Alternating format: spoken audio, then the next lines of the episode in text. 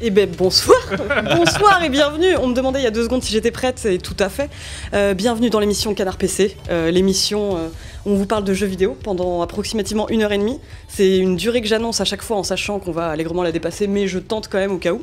Et ce soir donc on va parler de plein de choses ultra réjouissantes. On va parler de Resident Evil 4, on va parler de The Wreck, on va parler de Portal 3 et on va aussi parler de, euh, bah, de mon invité par exemple. Mon invité euh, Florent Morin. C'est moi. Bonjour. Mais bonjour, Euh, je sais que tu es venu, euh, alors pour, euh, pour vous situer, on est euh, à Arcueil, où se situe la maison des examens, et tu es en stress post-traumatique. Totalement. J'ai raté, raté mon arrêt de RER, à vrai dire, là en venant, parce que j'étais, euh, je repensais à ma jeunesse. Souvenir des concours. Horrible. Et euh, Florent, donc, qui est euh, président du studio euh, The Pixel Hunt. J'adore. Président, Ouais. tout à fait. Directeur à vie. Ouais, c'est ça. Ah, tu seras directeur à vie, ouais. Autocrate. Qui vient notamment de sortir The Wreck. Alors, c'est- terrible. Je me suis rendu compte, je me suis entraîné à le prononcer plusieurs fois avant l'émission. Ouais. Et à chaque fois, ça sort de manière catastrophique. Donc, The Wreck. Euh, C'est quoi? The Wreck The Wreck. The Wreck. The Wreck. C'est ça. Et euh, donc, euh, nous allons interroger euh, sur les jeux narratifs, sur The Wreck, la prononciation de The Wreck et Yeah. euh, la place des jeux narratifs dans le marché du jeu vidéo. Euh, je suis également avec Perco. Bonjour. Perco que vous connaissez déjà, mais euh, je sais que des gens le réclamaient parce que ça fait un moment. C'est ta troisième émission, si je ne m'abuse, Perco. Euh, oui, enfin, c'était des émissions euh, jeux de plateau, euh, jeux de société. Oui, c'est vrai, les, les sous-émissions, Voilà, comme on les appelle. sous-émissions. c'est-à-dire c'est Je peux le dire, man, bah, je peux le dire maintenant que je fais C'est les, drôle les parce que hors-séries c'est jeux de plateau. La division B, euh, l'équipe 2. Mais non, on rigole, on rigole. Mais euh, je tiens à le préciser parce que euh, donc tu as commencé à écrire de plus en plus pour Canard PC, le vrai magazine. Pour le vrai. Et euh, des lecteurs nous ont dit Ah, mais ce serait bien de le présenter quand même, Perco. Eh bien, écoutez, vous l'avez sous voilà. vos yeux ébahis. Quelqu'un dit dans le chat percutant sur les news, puisque effectivement depuis peu tu écris aussi des, Ah des oui, news mais, euh, euh, oui, de Canard à PC. Cette semaine, là, d'ailleurs. oui. Voilà. Tout à fait, c'est le nouveau, euh, le nouveau frénomy euh, d'Agbou. et euh, celui que vous entendez déjà, bien sûr, avec son, son rire sublime et communicatif, euh, c'est euh, Isval. Eh, bonsoir. Isval, euh, donc un PCiste pur jus qui a sombré euh, de l'autre côté euh, C'est vrai. de la Une force. sale histoire, on en parlera, euh, j'imagine. Bah, une sale histoire dont tu vas me parler assez bientôt parce que vous le savez, Canard PC est un magazine. Vous le savez très bien, c'est même pas seulement un magazine, c'est un bouquet de magazines. J'en ai deux entre les mains. Il y a le troisième, le hors-série, qui sort bientôt, qui sort le 19 avril. Mais pour l'instant, vous allez devoir vous contenter de cela. Donc Canard PC Hardware. C'est vrai que j'ai un accent. euh, on m'avait déjà fait remarquer que j'avais un accent normand parfois quand sur les Ah, merde. R. Ah ouais. Et là, je me rends compte en disant hardware. Mais euh, La- L'accent cauchois. la- L'accent cauchois, quoi. Où, donc vous avez un super test de furolite du casque PSVR. Maintenant, je suis obligée de le faire à chaque fois. Du casque PSVR 2, un dossier de fond sur euh, l'écologie et le jeu vidéo. Il y a 5 nouveaux GPU en test. Bah, bien sûr. Ah, super. Bah oui, oui, oui. Moi, j'ai parlé des articles que, que je connaissais le mieux, mais c'est vrai qu'il y a aussi bah, des cartes graphiques de 300 à 1400 euros. Ah bah ça c'est important. ouais. Nous avons aussi le canard PC 441. le canard PC 441, dont je suis très contente quand même. hein. C'est vrai? Bah, Bah, En même ouais. temps, tu peux pas dire à l'antenne. euh, C'est de la je suis merde. hyper déçu. C'est vrai que je peux pas. Non, mais je vous jure, je suis vraiment très contente de ce numéro. Je le trouve Il équilibré. Je le trouve. cool. Ah ouais. Je trouve cet, cet, euh, asset euh, pourtant euh, un peu sombre à l'origine, je le trouve très beau. Toto a su en faire quelque chose d'absolument magnifique. Il y a moins de jaune que le mois dernier. Il aime peut-être. C'est vrai. C'est vrai. Il y a un Mais quota c'est de, vrai de que jaune an. ça. ouais, il y avait un côté plus euh, National Geographic. C'est- Mais Et euh, même les articles sont bien. Les, les articles sont pas mal. Oui, d'ailleurs, bah, tu fais bien de me lancer là-dessus parce que j'allais même pas parler des articles.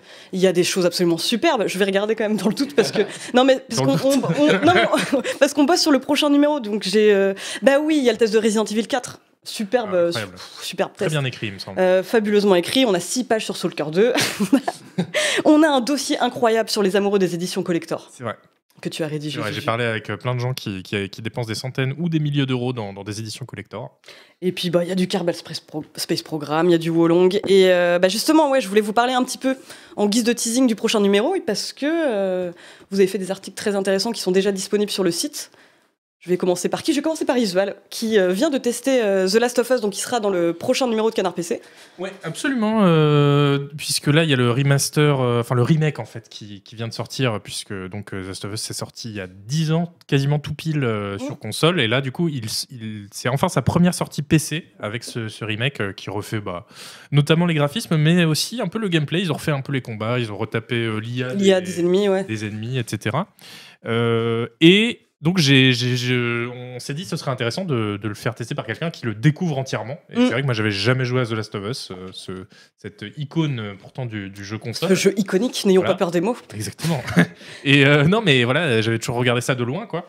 Avec Et, mépris. euh, Le terme est avec De mépris. loin avec mépris, c'était sous-entendu. et en fait, Avec un bâton. euh, voilà. Et en fait, je l'ai testé avec un bâton justement. Euh, et en fait, euh, c'est euh, c'est super bien. Voilà, comme vous le lirez, je spoil euh, grave mon, mon test, mais euh, ça vaut le coup aussi d'aller lire le test, hein, je pense. Ça vaut complètement le coup d'aller voir le test, qui n'est plus en accès libre malheureusement, mais qui l'a été. hein. Non mais voilà, qui explique que, bah, qu'est-ce que ça fait de découvrir ce jeu qui a, qui a 10 ans aujourd'hui sur PC est-ce que ça vaut, ça vaut le coup quoi. Bah, D'autant plus que ta porte d'entrée pour Last of Us, c'était la série, et pour moi, quand même, enfin, je sais pas pour vous si vous l'avez fait, le, le gros, un des gros intérêts de The Last of Us, pour moi, c'était l'histoire, et je m'étais demandé justement si, si ça allait pas te poser problème, mais visiblement, euh, pas du tout. Euh, non, non, bah, même, euh, la- en fait, c'est ce que je dis euh, dans le test, euh, l'histoire est tellement bien, et on la voit donc dans la série, que euh, se la refaire une deuxième fois, de façon un peu plus interactive du coup dans le jeu vidéo, bah en fait, c'est, ça, ça va. Ça marche carrément finalement. C'est ouais. pour ça que tu vas relancer une troisième fois en dehors d'ailleurs. Exa- C'est pour ça que je vais regarder pour la troisième fois en dehors, oui, je pense. et pour de vrai. Oui, je sais. Et toi, pardon, excusez-moi, j'étais en train de boire de l'eau en plein moment En de la transition. C'est le, pire moment, quoi. Et euh, toi, mon cher Perco, t'as testé Dredge? Euh, ouais, ouais, ouais, ouais, j'ai testé Dredge, euh, qui est un jeu de pêche, mais pas vraiment un jeu de pêche parce que Il y a c'est- un twist, voilà, bien il y a un sûr. twist. Euh, c'est un jeu de pêche Lovecraftien. Voilà. Alors, c'est sublime. C'est Ouais. vraiment très très beau. Bon, ça c'est pas. Ah si, les images, je les trouve belles, là. Mais, mais vraiment, c'est sublime. C'est du low poly, c'est exactement ce qu'il fallait. C'est très coloré le jour et beaucoup moins la nuit, évidemment. Ah, je parle sur les images, c'est merveilleux. Euh, donc, euh, c'est un jeu de pêche, mais c'est un jeu de pêche un peu particulier parce que c'est un jeu de pêche dans lequel, si vous pêchez la journée, c'est un peu chill. Si vous pêchez la nuit, déjà les poissons changent un peu beaucoup. C'est ça. Euh, et Commence euh, avoir des tentacules chelous. euh, voilà, et donc vous pêchez, vous commencez à pêcher des versions un peu bizarroïdes des poissons, des monstruosités, des trucs à trois yeux, des trucs à. Et il y a tout un, tout un espèce de bestiaire euh, Mm. pour ceux qui aiment bien la, la petite collectionnite. C'est une démo qui avait été très très très remarquée euh, lors du dernier euh, Steam euh, Next Festival. Et tout le monde a dit waouh, on attend le jeu complet. Et donc on teste le jeu complet qui est bien. Mhm. Voilà, hein, faut pas se mentir, il est bien, notamment parce qu'il y a tout un aspect exploration et que on, on- on va aller sur cinq grandes îles, cinq grandes zones qui sont très différentes, qui sont toutes aussi belles les unes que les autres, et qui ont toutes des éléments un peu différents. Mais, alors, je spoil un peu, mais il est bien, mais il aurait peut-être pu être un peu mieux sur certains points qui sont embêtants. C'est-à-dire que euh, c'est intéressant au niveau exploration et surtout au niveau évolution du bateau. Honnêtement, on pêche pour ça. On pêche pour, Pour faire upgrader évoluer son bateau, ouais. se dire ah là là, parce que les premières îles, elles semblent tellement loin. Mm. Et puis au bout d'un moment, avec un, un nouveau moteur, un deuxième nouveau moteur, d'un coup on se rend compte que ah, si je pars à 7h du matin, finalement à 10h du matin, j'y suis. Là où c'est un petit peu plus bancal, c'est sur ce cycle jour-nuit Ouais. qui est un peu trop rapide, c'est-à-dire que on peut ni chiller vraiment la journée, euh, ni euh, finalement la nuit euh, se faire trop peur ou longtemps. C'est un peu particulier. Ah, c'est dommage parce que c'est Ah, quand même le, le concept qui est. est C'est cool, le concept. C'est peut-être juste une question d'équilibre. En tout cas, pour moi, j'ai trouvé que c'était un peu bancal. Et la narration. La narration qui est pas mauvaise. Mais euh, le départ de la narration, c'est vraiment des personnages sont bizarres. Un poissonnier qui, qui est là, qui a une tronche vraiment. C'est là, incroyable et qui Enfin, dit si suite. tu, si trouves des trucs bizarres, parce qu'on a, on a un nouveau pêcheur qui débarque sur l'île, en fait, on sait pas, qui nous dit Ah, l'ancien, on n'a plus de nouvelles, il est parti, on sait pas où il est. Euh, Si tu trouves des trucs bizarres, ramène-les-moi. Mais c'est lui, là, voilà, le poissonnier. Ce personnage-là, il- il- on a envie qu'il raconte des trucs. Et en fait, ces personnages-là, ils sont un petit peu oubliés en cours de route. Hmm. Et en fait, on suit une trame principale qui est pas, qui est pas mauvaise, hein, mais qui est assez classique, euh, dont on a compris comment ça allait se passer assez vite. Et, et voilà. Et donc, Dredge, c'est un bon jeu, mais je lui en veux pour ça. Il aurait pu être mieux. Il aurait voilà, pu être mieux. je lui en veux pour ça parce qu'avec ça, il aurait vraiment été, euh, vraiment été un cran, cran au-dessus. Eh bien, écoute, moi ça m'a un, un peu donné envie quand même, je Ah non, mais il faut le- mais, euh, mais de toute façon, vous en saurez plus en lisant le prochain Canard PC, évidemment. Et Qui sortira. il est sur le site, oui. Il pour est les déjà abonnés. sur le site, tout à fait. Heureusement Ou les là pour me rappeler, euh, pour me rappeler ce qu'il faut dire. en vrai. Et ben, écoutez, je vous propose de passer à l'actualité du jeu vidéo, actualité du jeu vidéo brûlante. Que j'ai sélectionné moi-même. Ah c'est bah pour oui, ça qu'on va commencer. J'ai vu que tu avais sélectionné des trucs euh, même Ah, mais- incandescents. Ah, là. Oh là là, ouh, ouh, ça brûle, ça, ça, ça brûle tellement. Enfin, c'est, euh, c'est, ça vient tout juste d'arriver. Euh, pourquoi j'ai j'ai commencé là-dessus hein C'est c'est Mal terrible. barré. Ouais. C'est Vraiment mal barré. Écoutez, je vais commencer par vous parler d'un énorme leak qu'il y a eu en février, donc c'est c'est plutôt tiède pour le coup. C'est euh, le leak de l'artbook de Zelda Tears of the Kingdom. La fuite, tu veux dire. La La fuite. Tu as raison, la fuite. Et euh, je dois t'avouer que oui, je suis la seule personne de la rédaction à attendre impatiemment ce jeu. Donc j'ai regardé les leaks, j'étais les, les fuites et j'étais pas spécialement fière de moi. Mais euh, une autre personne qui n'est pas spécialement fière d'elle, c'est celle qui a fait les fuites, parce que Nintendo a lancé une assignation en justice pour que les donc les fuites ont eu lieu sur le, un Discord de fans dédié au jeu. Et ils ont donc lancé une espèce de petite chasse à l'homme pour, pour euh, dire en gros voilà on veut le nom et euh, toutes les informations que vous avez sur la personne en mettant son nom euh, d'utilisateur Discord ce que je trouve à titre personnel complètement délirant mais toi Perco tu me disais que apparemment c'était pas une première chez non, Nintendo non, quoi. non, c'est pas une première, c'est surtout pas une première chez Nintendo. Il l'avait fait en 2019 euh, déjà, il l'avait sans doute déjà fait avant, parce que Nintendo, quand ils font pas des jeux, ils font des procès, hein. c'est un petit peu le concept. Euh, c'est ça, c'est c'est du mi-temps. Voilà. Euh, et en fait, il l'avait fait en 2019 pour un- un- une fuite euh, sur un Pokémon euh, Sword and Shield, je crois. Euh, ce qui est assez intéressant, alors c'était une folie, ils avaient même engagé des, des- des- une boîte euh, externe de Légiste Online. Euh, voilà, c'est des détectives en fait, euh, chargés de regarder sur les Discords et de découvrir Ah ouais, les s'infiltrent les Discords. gens. Oh, Enfin, mais une boîte spécialisée, des externes qu'ils avaient embauchés pour ça. Faut faire un article Et ça vient, ça vient là, il n'y a pas longtemps, de se régler. Euh, et c'était euh, un employé de l'imprimeur, c'était pour un guide euh, qui avait été euh, leaké, euh, un guide du jeu avant. C'était un employé de l'imprimeur et un collègue à lui, un, un pote à lui qui l'avait mis en ligne. Et ça vient là de se terminer, pas sur un jugement, euh, mais sur euh, une négociation, un deal américain, comme on dit, où ils leur ont quand même pris 150 000 dollars Ah oui, quand même. pour des, des personnes lambda, hein. c'est-à-dire Mm. que ça va être une dette qui va les, qui va les pourrir un petit peu, quoi. Donc ils vont au bout. Nintendo, euh, peut-être à la différence Ouais. de certains autres, ils vont au bout, euh, clairement.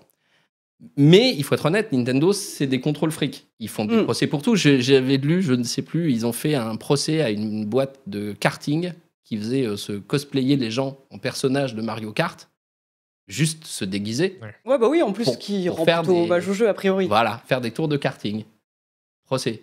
Bon, Enfin, en tout cas, euh, demande. de tous les jeux euh, où on briserait des embargos en gros c'est vraiment ce Nintendo qu'il faut éviter à tout prix quoi. Euh, Surtout ouais. que cette fois, ils ont engagé des Yakuza aussi. ouais.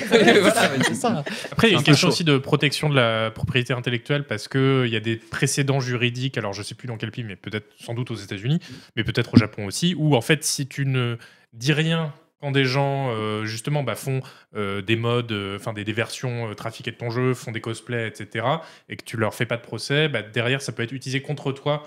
Euh, la fois d'après, si tu réagis en disant bah oui, mais précédemment vous avez laissé faire, donc euh, Alors, cela étant, je pense qu'avec l'armée d'avocats des grands éditeurs, même s'ils décidaient que sur un. c'est sûr. Il y a des trucs qu'ils pourraient laisser passer. Très honnêtement, euh, là, ils attaquent euh, euh, certains trucs Twitch, certains, euh, certains jeux de fans qui sont pas faits pour être distribués. euh, ils attaquent un peu tout et n'importe quoi. Donc, euh, mais cela étant, c'est pas, il n'y a pas que quoi. Euh, Oui, oui, non, bien sûr. euh, Non, Non, non, c'est clair. Mais c'est vrai que le coup de la chasse à l'homme et slash appel à la délation me paraissait quand même être un cran au-dessus de ce qu'ils avaient pu faire auparavant. Quoi. Euh, non, je crois qu'Activision l'avait fait pour un leak de Call of Duty Warzone. Et pour te dire, ils étaient partis en chasse, alors que le premier leak, il y en a eu d'autres après, mais le premier, c'était la pochette, quoi. Donc on n'est Oui, bah pas oui. sur un truc terrible. Et pareil, ils sont allés appeler euh, les gens pour leur demander, dites-nous qui c'est. euh, On veut, on veut un nom, quoi. C'est vrai que si Non, tu spoil que sur la pochette, il y a un mec avec un flingue, C'est Bah, quand même c'est une grosse surprise. C'est quand même- moi, je, je l'ai pas fait pour ça. J'ai Ah, vu bah, la bien sûr, pochette, dis, oh, voilà, je pensais que ce serait une simulation de ballerine. Ça- et en fait, non, cette fois, c'est encore un mec avec un Call of Duty ballerine. Tu me fais tellement rêver. Ouais, Mais, mais il, faut. Mais justement, je me demandais, euh, Florent, enfin, en tant que, que développeur, quand tu bosses, je sais pas combien de temps vous avez bossé sur la conception de Rec. Ouais. pff, euh, Est-ce cinq que ans.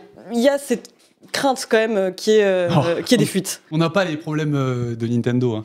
Ouais, non, mais j'imagine, mais, mais quand même, enfin, t'as toujours un petit peu peur que quelque Moi, chose. j'ai envie de te dire, euh, à notre tout petit niveau, euh, si on sent qu'il y a des gens qui sont tellement accros que dès qu'ils vont trouver un truc, ils vont avoir envie de le partager avec d'autres, Mm. quelque part, euh, c'est plutôt flatteur. Après, on n'a pas du tout les enjeux euh, industriels euh, que Nintendo peut avoir. Je vois mal quand même. Tu vois les ligues de GTA 6 par exemple. Oui. euh, je suis pas sûr que ça ait fait euh, énormément de mal à GTA. Enfin, je suis pas Non, sûr qu'ils en vendront moins ou Ils, quoi. ils étaient colères quand même. Ouais, ils, Ils, étaient ils colères. étaient, ils étaient chiffons, ce que je peux comprendre, parce que t'aimes pas montrer un truc qui est pas fini. Après, euh, de là à aller faire un, pro- tu as 150 000 euros de dette pour euh, deux pauvres gars chez l'imprimeur, euh, je Ouais. trouve ça un peu. Je sais que ça avait été ultra problématique dans le cas de The Last of Us 2 parce que euh, justement, enfin bon, je vais pas spoiler parce Non, que je, ne veux pas spoiler Isuel, mais en gros, ce qui s'était passé, c'est qu'il y avait eu un événement bah, très important du jeu qui avait été révélé et des personnes n'étaient pas contentes, une certaine frange de joueurs, euh, de gamers plutôt, n'étaient pas contents et donc du coup, c'était fait euh, vraiment, enfin, c'était mettait un point d'honneur à spoiler le plus de gens possible. Ah, Et c'était devenu ultra difficile de naviguer entre, entre ces spoils. Ça n'a pas du tout porté préjudice aux, aux ventes du jeu, en tout cas, mais, euh, mais ça, avait, ça avait posé sacrément souci. Bref, ça c'était pour Nintendo. Un autre truc qui me rend chafouin, en dehors des fuites.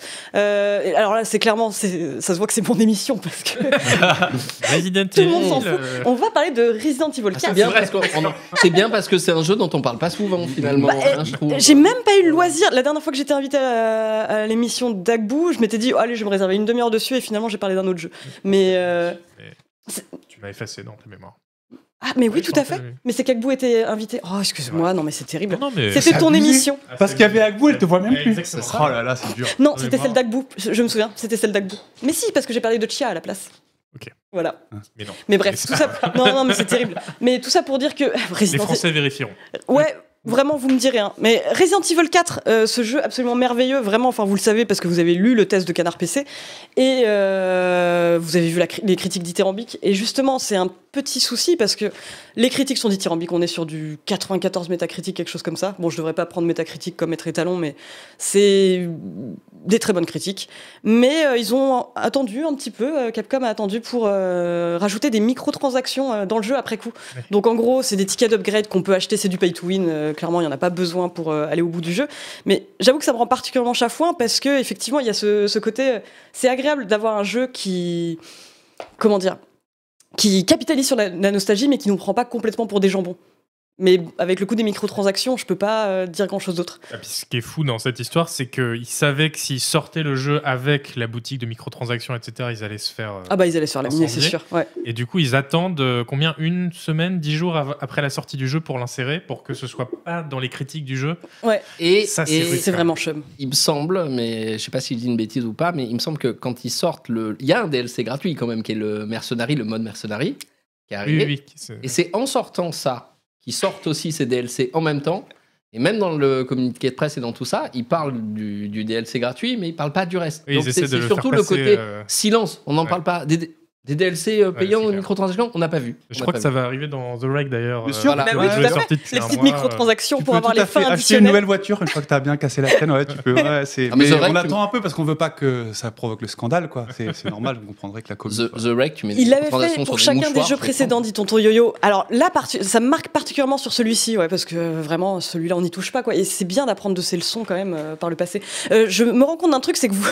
chafouin ne veut pas du tout dire la définition que je pensais. Pour moi, chafouin, c'est genre quand quelque chose me chiffonne et quelqu'un me signale que chafouin égale sournois. Non, Donc je dirais que- pas que... Moi, j'aurais dit comme toi. Oui, ça me branche. Ok. à fond. Ouais, Oui, ça me les rassure. Non, Parce que sinon, on pourrait dire que Capcom a été chafouin en insérant des microtransactions, mais là, c'est pas tout à fait le cas. Je vais Après, je vais checker le chat. Bah, ça me paraît important parce que j'aime beaucoup, euh, j'aime beaucoup l'adjectif chafouin et si je peux plus l'utiliser comme, euh, comme d'habitude, je serais triste. Tu, voilà, tu seras embêté. Chagriné. Je, Tu seras je serais chagriné, sacrément euh, chagriné. Voilà. Mais Après, bref, je, je suis moins, je suis moins en colère que toi quand même. contre, Ouais. euh, Ça, oui, parce que. Euh, Parce que t'aimes moins le jeu que sais-.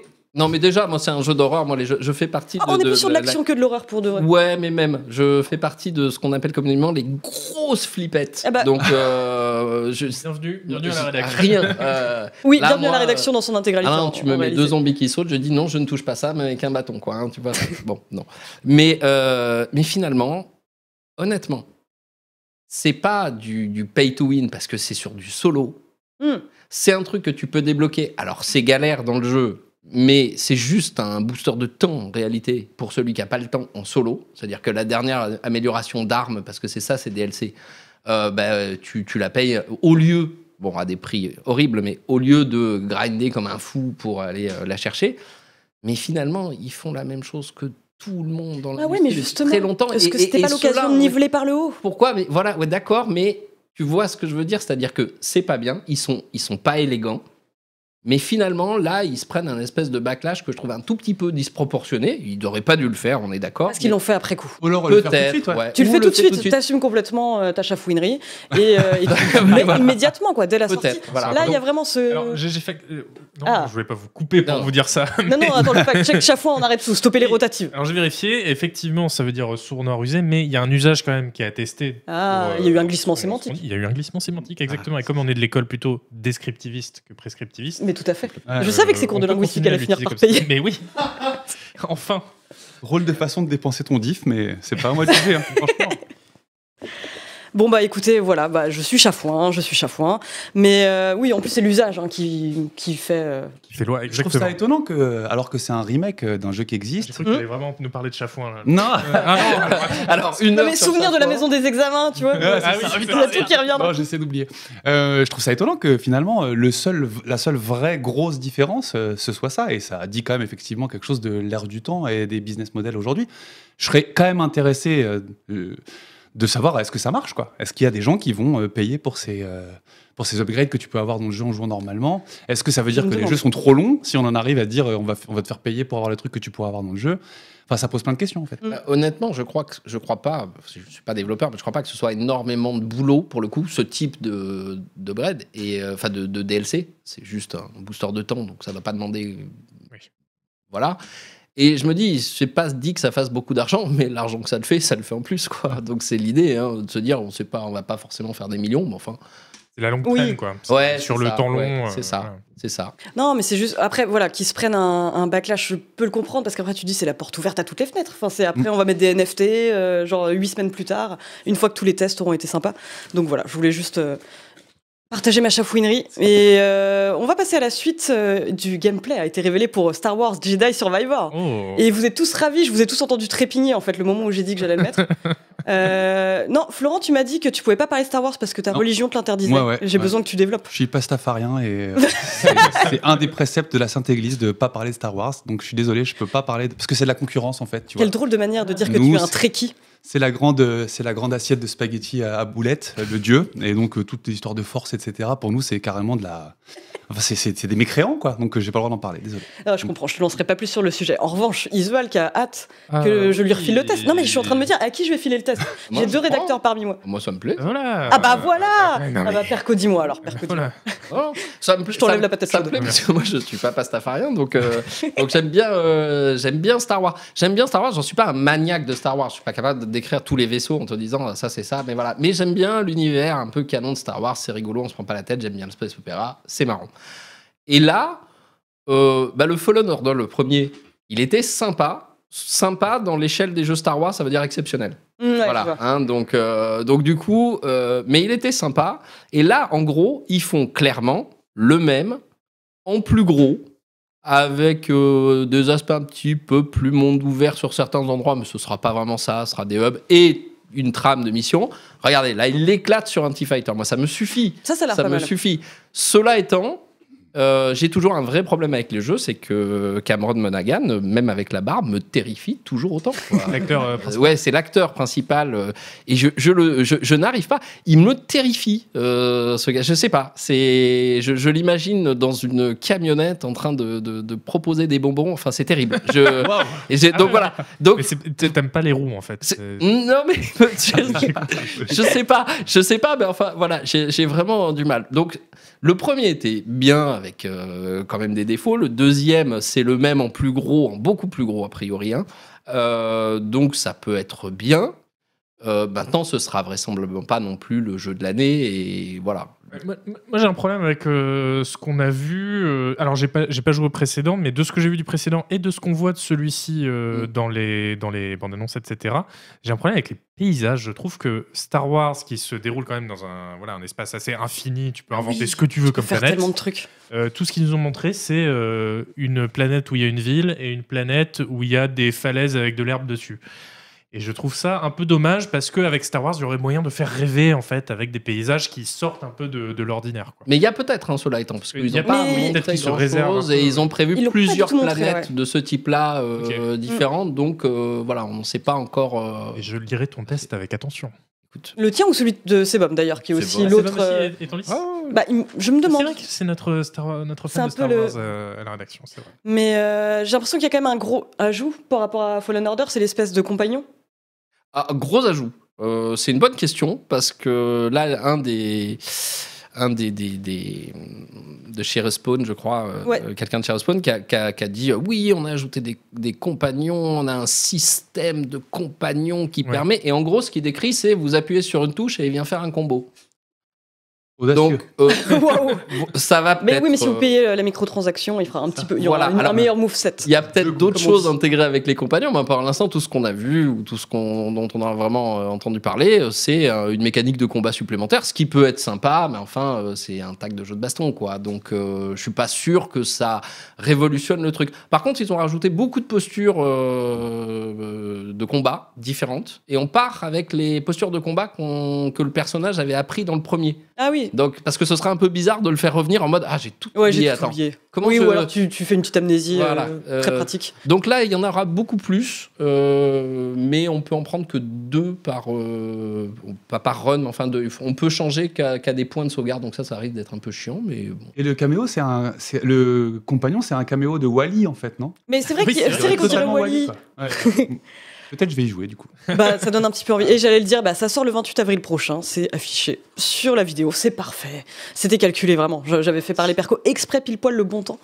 Et euh, ensuite, bah, j'aimerais vous parler de Portal 3. Ouais. Figurez-vous. Parce que moi, j'aime beaucoup Portal. Voilà, l'info est lâchée. Euh, Eric Walpo, donc, est euh, un des co-créateurs de Portal, enfin, qui travaille scénariste, ouais, pardon. Euh, non, mais, connais- non, non, la mais création, non. La cré- c'est clairement de la création, le scénario. va, dire, va dire ça au scénariste de The Wreck. Je, je vais partir. hein. Bah, il a annoncé qu'il aimerait bien bosser sur un petit Portal 3, mais euh, c'est pas tout à fait possible euh, à cause de Valve, en gros, à cause de la structure ultra verticale de Valve. Enfin, ce qu'il ce qu'il a expliqué plus ou moins, c'est euh, c'est trop difficile dans une structure euh, à la Valve. Enfin, je- à chaque fois, euh, les personnes qui sont investies dans un projet, enfin, doivent y être complètement dédiées, etc. Et ça pose euh, plutôt problème. Ça fait longtemps, lui, en tout cas, qu'il essaye de, euh, de mener à bien le projet. En même temps, qu'est-ce qui reste à faire avec Portal? Bah, je me demande justement, enfin, j'étais même curieuse de voir, mais j'aimerais bien voir ce que donnerait un portal aujourd'hui. Je pense qu'il y aurait moyen euh, de faire faut le quelque chose. laisser cette, euh, cette licence sur son étagère. Bah. J'allais te demander, t'en pensais quoi de la Et licence à l'origine Ah, moi j'ai beaucoup aimé Portal, il Ouais. n'y a, aucun problème. Mais justement, euh, en plus, le 2 il est sorti il y a quoi? Il y a 15 ans maintenant euh, Ouais, c'est vrai. Donc euh, en sortir un nouveau maintenant, j'aurais peur euh, qu'on vienne troubler le sommeil de cette saga pour pas grand chose. Bah oui, puis pour y mettre des Et microtransactions. Voilà, c'est ça, pour risquer aussi de, de la gâcher. Parce Mm. que c'est toujours le, le risque quand tu fais une suite à un jeu. Quoi. Il faut reconnaître quand même que Valve, ils ont un avantage, c'est qu'ils sont pas trop après euh, à courir après l'argent, vu qu'ils se Ils roulent dedans. Bah tout oui. Ouais. Donc on peut espérer que peut-être eux, eux feraient pas ça. Mais par contre, euh, si c'est le même euh, destin que In the Valley of Gods, le... Oh la vache, je l'attendais avec Oh tellement d'impatience celui-ci. oui, je suis tellement, je suis chiffon, je suis comment tu dis Tu es chafouin. Je Ouais, suis peux le totalement chafouin. C'était un des jeux que j'attendais le plus. Je me souviens, en arrivant à Canard PC, je crois qu'on m'a demandé une de mes attentes et c'était clairement In the Valley of Gods. Oui, quoi. bah, Ah ouais. Eh ben, on ne le verra jamais. Alors, tu peux dire je suis chiffon aussi, ça marche. hein. Je suis, Ouais, bah, Je ça me suis chiffonne, chiffon, ça me euh, hérisse. Ça fonctionne. In the Valley of Gods, on peut dire qu'était le, le jeu des créateurs de Firewatch. Oui, complètement. Et qui, euh, a Santo, été, donc, enfin, qui a été dans les limbes pendant très très longtemps. Et, et Oh là, non, pas les jeux narratifs. Putain, bon. et là, ils viennent d'annoncer que. Monsieur. Cham fait des grimaces. on, a, on a des gestes très Euh, intéressants. Que, que, euh, En régie. que s'il était dans les limbes depuis euh, des années, c'était qu'en fait, ils avaient, ils avaient abandonné, quoi. Parce qu'ils se sont fait racheter par. euh, Oui, par- je sais plus. Par Valve. Par Valve. bah, il y avait Ouais. le Et fait du coup, que il Valve misait à fond Ah oui, sur, euh, sur Alix à ce moment-là et avait laissé euh, tout Oui, projet de côté. En fait, la ouais. DA de, de Firewatch a bossé sur Alix euh, et Sean Vanaman, euh, Oui. qui était l'auteur, euh, je sais pas ce qu'il fait à Valve, mais en tout cas, euh, il a bossé un peu sur Alix aussi, je crois. Et du coup, euh, ils avaient l'espoir de repartir dessus, et puis manifestement, ça a été enterré il y a pas très longtemps. Là. Mm. C'est tout le problème, c'est que personne ne sait euh, qui, Qui fait, fait quoi, quoi exactement à Valve. Ouais. Je, je vous encourage à regarder le documentaire de People Make Game Ah bah sur YouTube sur ça. Et il y a des choses un peu, un peu bizarres, c'est-à-dire que comme chacun va d'un projet à l'autre, qu'il faut convaincre les autres de faire un projet, machin, euh, il y a plein de choses qui vont pas au bout, forcément. Et il y a même le fait que comme ils peuvent se virer entre eux, Ah ouais? Et ouais, Stylé. et que les... Je te vire. Eh ben non, moi je te vire. Voilà. Ah, c'est ça, C'est ça. prendre- en fait, celui qui vire, c'est celui qui prend le, le- le- le courage de dire moi je vais te virer. euh, tu vois. Oh. Donc personne ne le fait. Euh, et, euh, et comme en plus les primes euh, annuelles sont décidés par les autres collègues. En gros, ils font un classement, ils ont un classement interne décidé par les autres qui va jouer sur les primes et sur Ah le salaire.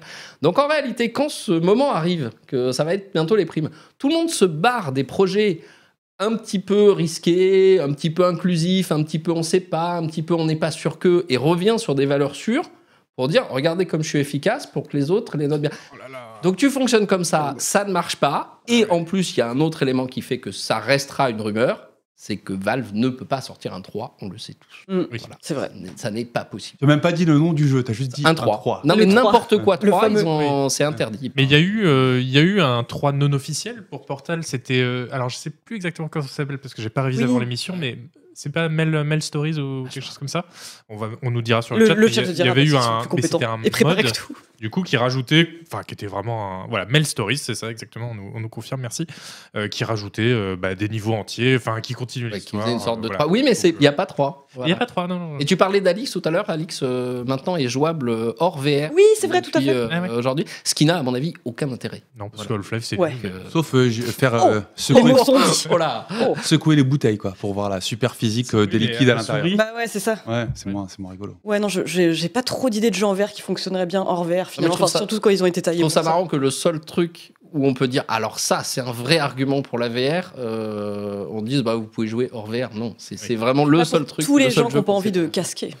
Ah, Oh, Oh là là, non, mais c'est la, c'est oh la là grande là. forme. c'est pour ça. C'est Je pour ça. vraiment c'est avoir pour ça que c'est de Taron. Non, mais bref. Euh, tu disais d'ailleurs que tu recommandais la vidéo de People Make Games sur, euh, sur sur Valve et de manière générale, vraiment regarder les vidéos de People Make Games. Leur seul défaut étant qu'elles ne sont pas traduites en français. Sauf celle sur euh, trois studios indépendants où il y a eu des histoires de harcèlement que j'ai traduites, figurez-vous. Oh oui Et c'est sur ce flex que je me permets une transition sur le dernier sujet des news. Euh, on va parler de Crime Boss Ah. Rocket City. Wow. Qu'est-ce que c'est que ce jeu? Qu'est-ce que c'est que cette merde me ouais. Non, je dis vrai. ça parce que vraiment, en fait, le, le- si j'en ai entendu parler, c'est parce qu'il y a un casting complètement délirant. Euh, je vais d'ailleurs j'ai noté les noms des gens. Il y a Danny Trejo, il y a Kim Basinger, il y a Chuck Norris, Michael Madsen et je ne les cite pas tous. Je me demande s'il n'y a pas Vanilla Ice qui s'est perdu quelque part Si, là-dedans. si Ouais. je crois. C'est ça. Ah là là. Euh, donc en fait, enfin, le jeu a essentiellement fait parler de lui pour ça. Il est depuis sorti et il se fait complètement atomiser par la critique. Mm. Et moi, je voulais en parler, bah, pas tant pour parler du en lui-même, même si euh, il me semble quand même que Perco, tu t'es imposé une heure de gameplay. Alors oui, non, mais alors je, je- alors j'ai pas joué, euh, donc déjà parce que en plus ça fait un truc comme 120 gigas, enfin bon, non. Euh, mais j'ai regardé un, un petit streamer anonyme, un, un French YouTuber, un mec un peu bizarre. Qui s'appelle Gotos, je crois. Enfin, pas le genre de personne qu'on inviterait ici, Non. euh, évidemment. Enfin, C'est clair que non. voilà. Mais qui, lui, s'est infligé euh, une heure du, du truc. euh, Du, du- du- voilà. Euh, et euh, et le problème, c'est pas tellement de faire venir des acteurs, de faire un gros budget. Ça peut être drôle, une parodie. Ça peut être bien fait. Le problème, c'est que c'est très mauvais. L'émission dure deux minutes, ça s'enchaîne, on comprend rien. Euh, Il y a un mauvais feeling partout. Enfin, on se demande un petit peu ce que, euh, ce que 505 euh, Games est allé foutre là-dedans, parce que, euh, bon, quand on fait contrôle, euh, Oui, c'est ça. quand on- enfin, quand on, c'est pas eux qui ont développé, mais quand on, On édite édite. ça, c'est étonnant. Mais alors, par contre, j'ai noté quand même, j'ai noté une petite phrase sur le site d'InGame Studio qui a fait le jeu pour le coup. Alors, c'est des, c'est des tchèques en fait euh, qui regroupent des développeurs tchèques en disant les meilleurs, ils ont bossé sur Kingdom euh, Come Deliverance, sur euh, la série Mafia, que j'adore, mais je pense que je suis le seul être humain sur Terre à adorer la série Mafia. Oh non, non, non. Non. Euh, ce genre de choses, mais comme on ne sait pas qui a fait quoi, bon. Oui. Et alors, ils notent quand même que euh, ils sont là pour leur but, c'est d'apprendre, perfectionner et innover dans le game développement. Bon, là, clairement, j'espère qu'ils ont appris. En tout cas, parce que, À défaut de perfectionner. Ouais, non, ça fait pas envie. Ça pouvait être un espèce de payday euh, un peu délire euh, avec et pas du tout en réalité. C'est un espèce de truc bâtard euh, qui marche pas du tout. Puis même le, le côté, euh, enfin, un de leurs atouts, euh, c'était clairement euh, le casting, etc. Moi, ça me fait jamais rêver quand on m'aligne une série de stars hollywoodiennes. Bah, on va dire, regarde ce jeu, les cinématiques sont modelées sur euh, des stars. C'est la question que, que j'allais vous poser justement. C'est euh, est-ce que vous, ça vous intéresse Enfin, est-ce qu'il y a vraiment des, des Je viens de te acteurs répondre, Hélène. Ouais. Est-ce que non mais il y a bien par exemple ton acteur préféré, euh, Gilles Lelouch, tu vois. Si t'apprends qu'il est dans le Oula. dans le prochain Alors, Death ne dis Stranding. pas, ne dis pas des trucs comme ça. euh, Danny Boone. Non, mais que- Imagine, euh, un shooter avec Danny Boone, tu vois. Bah là, j'achète tout. Direct. Est-ce que vous avez des exemples de jeux où vraiment vous avez eu le sentiment que le budget avait été bien dépensé, que c'était légitime qu'il y ait cet acteur ou cette actrice dans le jeu? Il y a un truc qui marche pas mal, c'est Death Stranding quand même. Ah bah alors justement, moi j'allais le dire, c'était mon exemple à moi. C'est Mads Mikkelsen euh, dans, euh, Ah, dans. Death Stranding. Bah, Je trouve- J'ai trouvé superbe. Ça marche. Pas d'accord. Tu es pas d'accord Ça marche bien? Non, ça marche, ça, ça, ça marche peut-être pour des voix, machin, mais on met n'importe quel acteur dans un jeu, il y a un espèce de, de- de phénomène d'Uncanny Valley Ouais. qui est terrible, Ouais, qui c'est se ça. met en Ouais. place. Bah, je trouve pas est- tant. Si c'est Ah, un si. acteur qui sait, si c'est Nicolas Cage, ok, j'adore Nicolas Cage.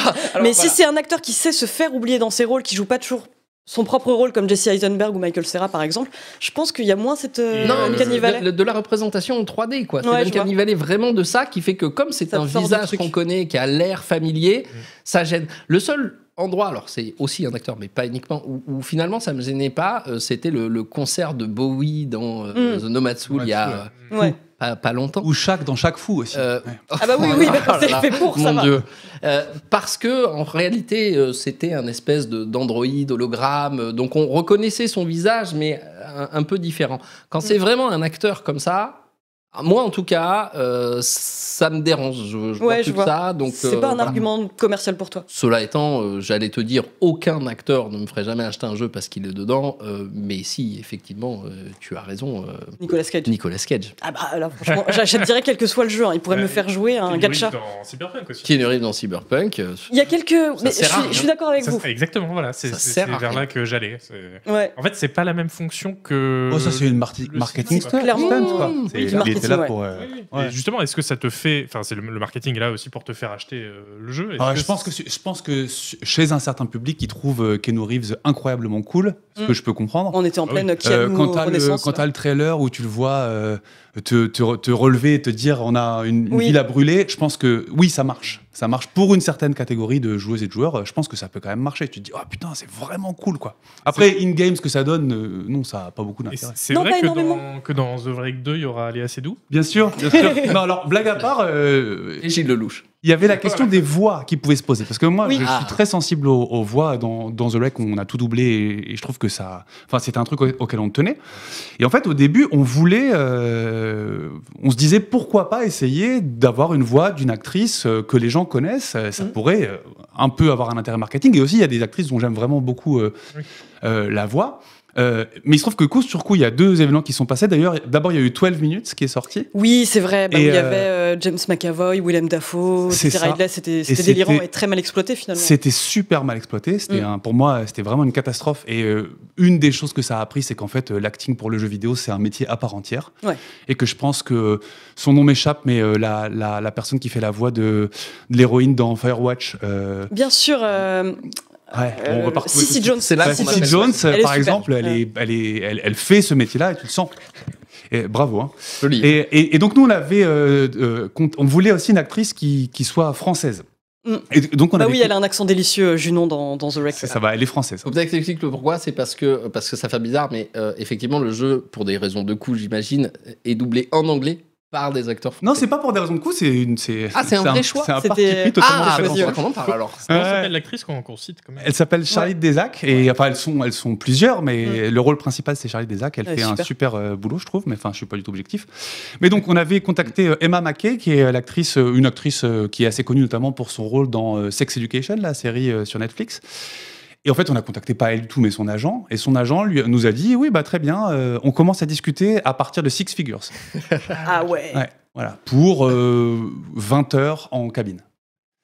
Donc euh, voilà. Donc outre le fait que ça a une- un intérêt probablement limité, euh, ça, euh, c'est- ça rend les choses totalement délirantes. Et je pense que si 12 minutes a un casting comme ça, c'est parce que c'est par Annapurna Mm. Interactive, qui est aussi Annapurna Films, et qui donc ils ont des entrées et probablement ils ont payé moins cher.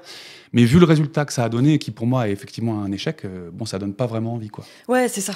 Mais c'est vrai que je suis assez surprise aussi par le nombre d'acteurs qui ont prêté leur voix à des personnages de jeux vidéo, mais souvent des PNJ qu'on croise très vite fait. Genre Emma Stone, par exemple, a fait une voix pour euh, un des intérêts amoureux possibles du, de- du héros de Sleeping Dogs. Et c'est des trucs, enfin, je me rends même pas compte en fait. Je sais pas s'ils ont misé dessus au moment de marketer le jeu, mais c'est euh, vraiment juste un jour en googlant la filmographie d'Emma Stone, oui. comme j'aime à le faire souvent parce que je l'adore, euh, je suis tombée sur ça et je me suis dit, mais elle a fait une voix Il y là-dedans. a plein d'acteurs en fait. Hein. Ouais. D'ailleurs, euh, le, le- un, un des acteurs de, de Crime Boss, euh, un des principaux, j'ai oublié. Michael Madsen Ouais, Michael Madsen, merci. Ah, Je Alors, trouve les noms aujourd'hui. hein. sachez- C'est Mais clair. oui. Il fallait commencer par là Mais tu Ça, l'as- tu pas. J'ai- Je regardais pas. Sachez que que, je suis l'homme avec le moins horrible. de mémoire au monde. Je me rappelle jamais. des- C'est terrible. Donc les noms, les noms de studios, les noms d'acteurs, enfin c'est terrible. Je me souviens jamais de rien. Euh, ça va me déranger quand on le voit dedans, Mm. alors que c'est lui euh, qui était le, euh, le doubleur du personnage principal d'un GTA Vice City. euh, Oui, oui, oui, tout à qui fait. faisait le personnage central. Et Stories, là, ça gênait pas du tout. Au contraire, super. Il joue sa voix. euh, Mais c'est pas pareil. ouais. c'est pas pareil. Mm. Tu mets sa tronche, bah c'est moins bien. Je suis assez d'accord. ouais. Mais écoutez, cette discussion absolument passionnante par ailleurs euh, est l'occasion pour moi parfaite de faire une transition vers notre quiz. Oh là là. Ah oui, un quiz qui Ça portera sur les acteurs. J'ai Ah pas là du là. tout mis une news exprès pour faire une transition facile. Mais bref, jingle quiz. Là, T'as vu, j'ai- retenu qu'il fallait lancer le quiz. Quoi.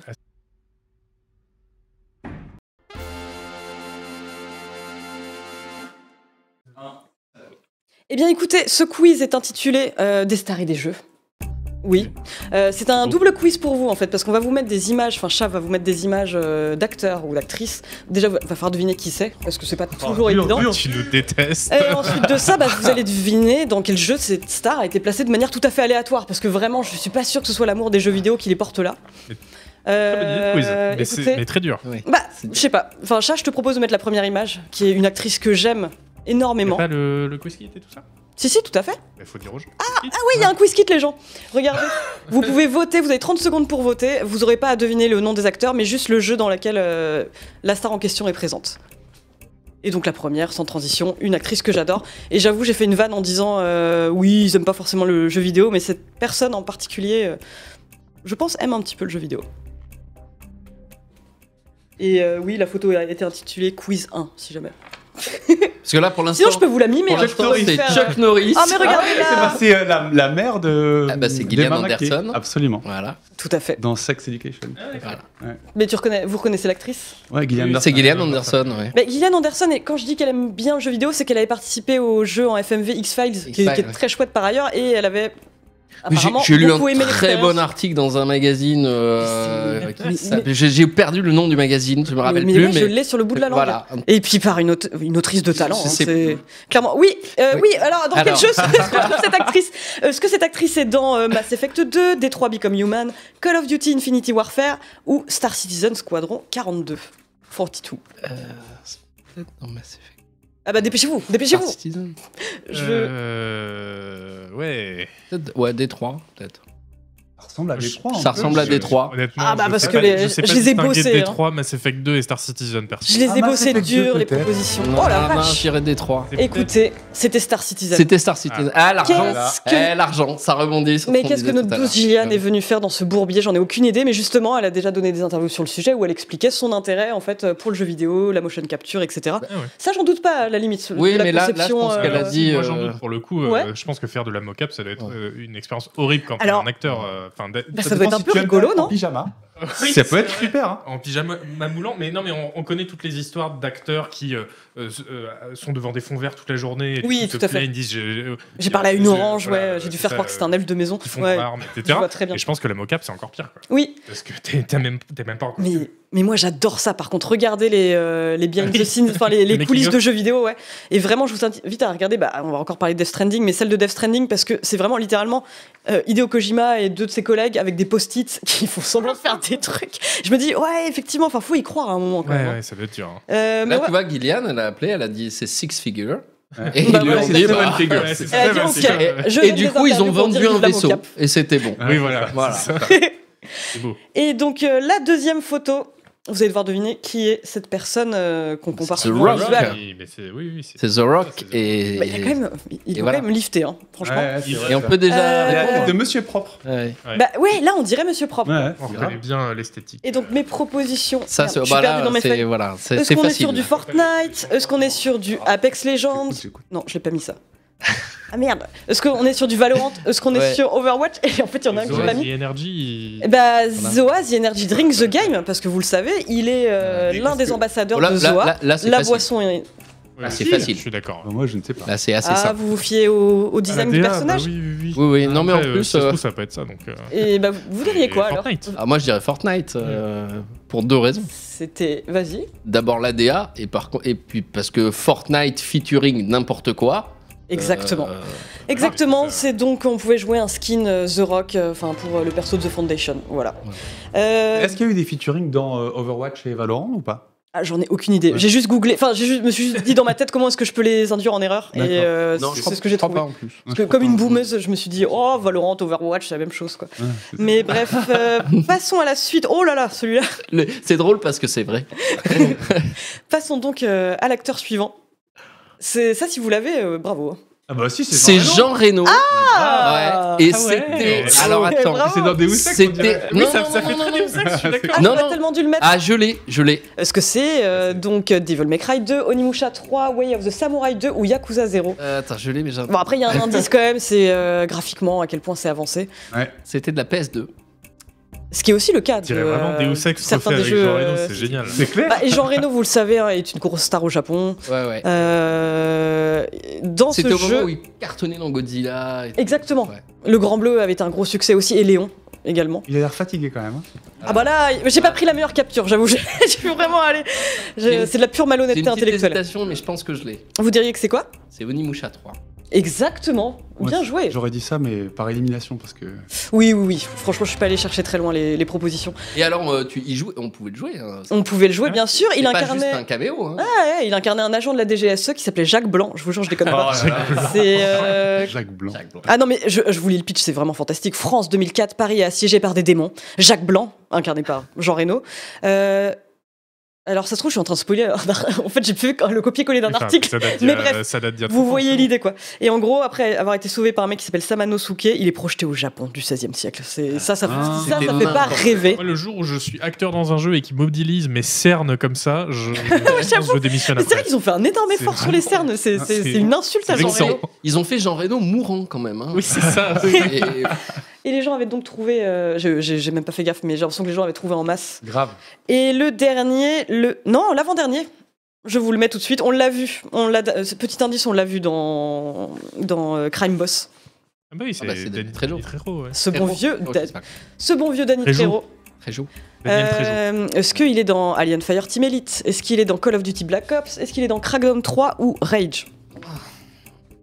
Euh, Droit de dire ou pas Là, c'est. Ah oui, oui, Vous pouvez supputer euh, à voix Je haute. pense que c'est Crackdown 3.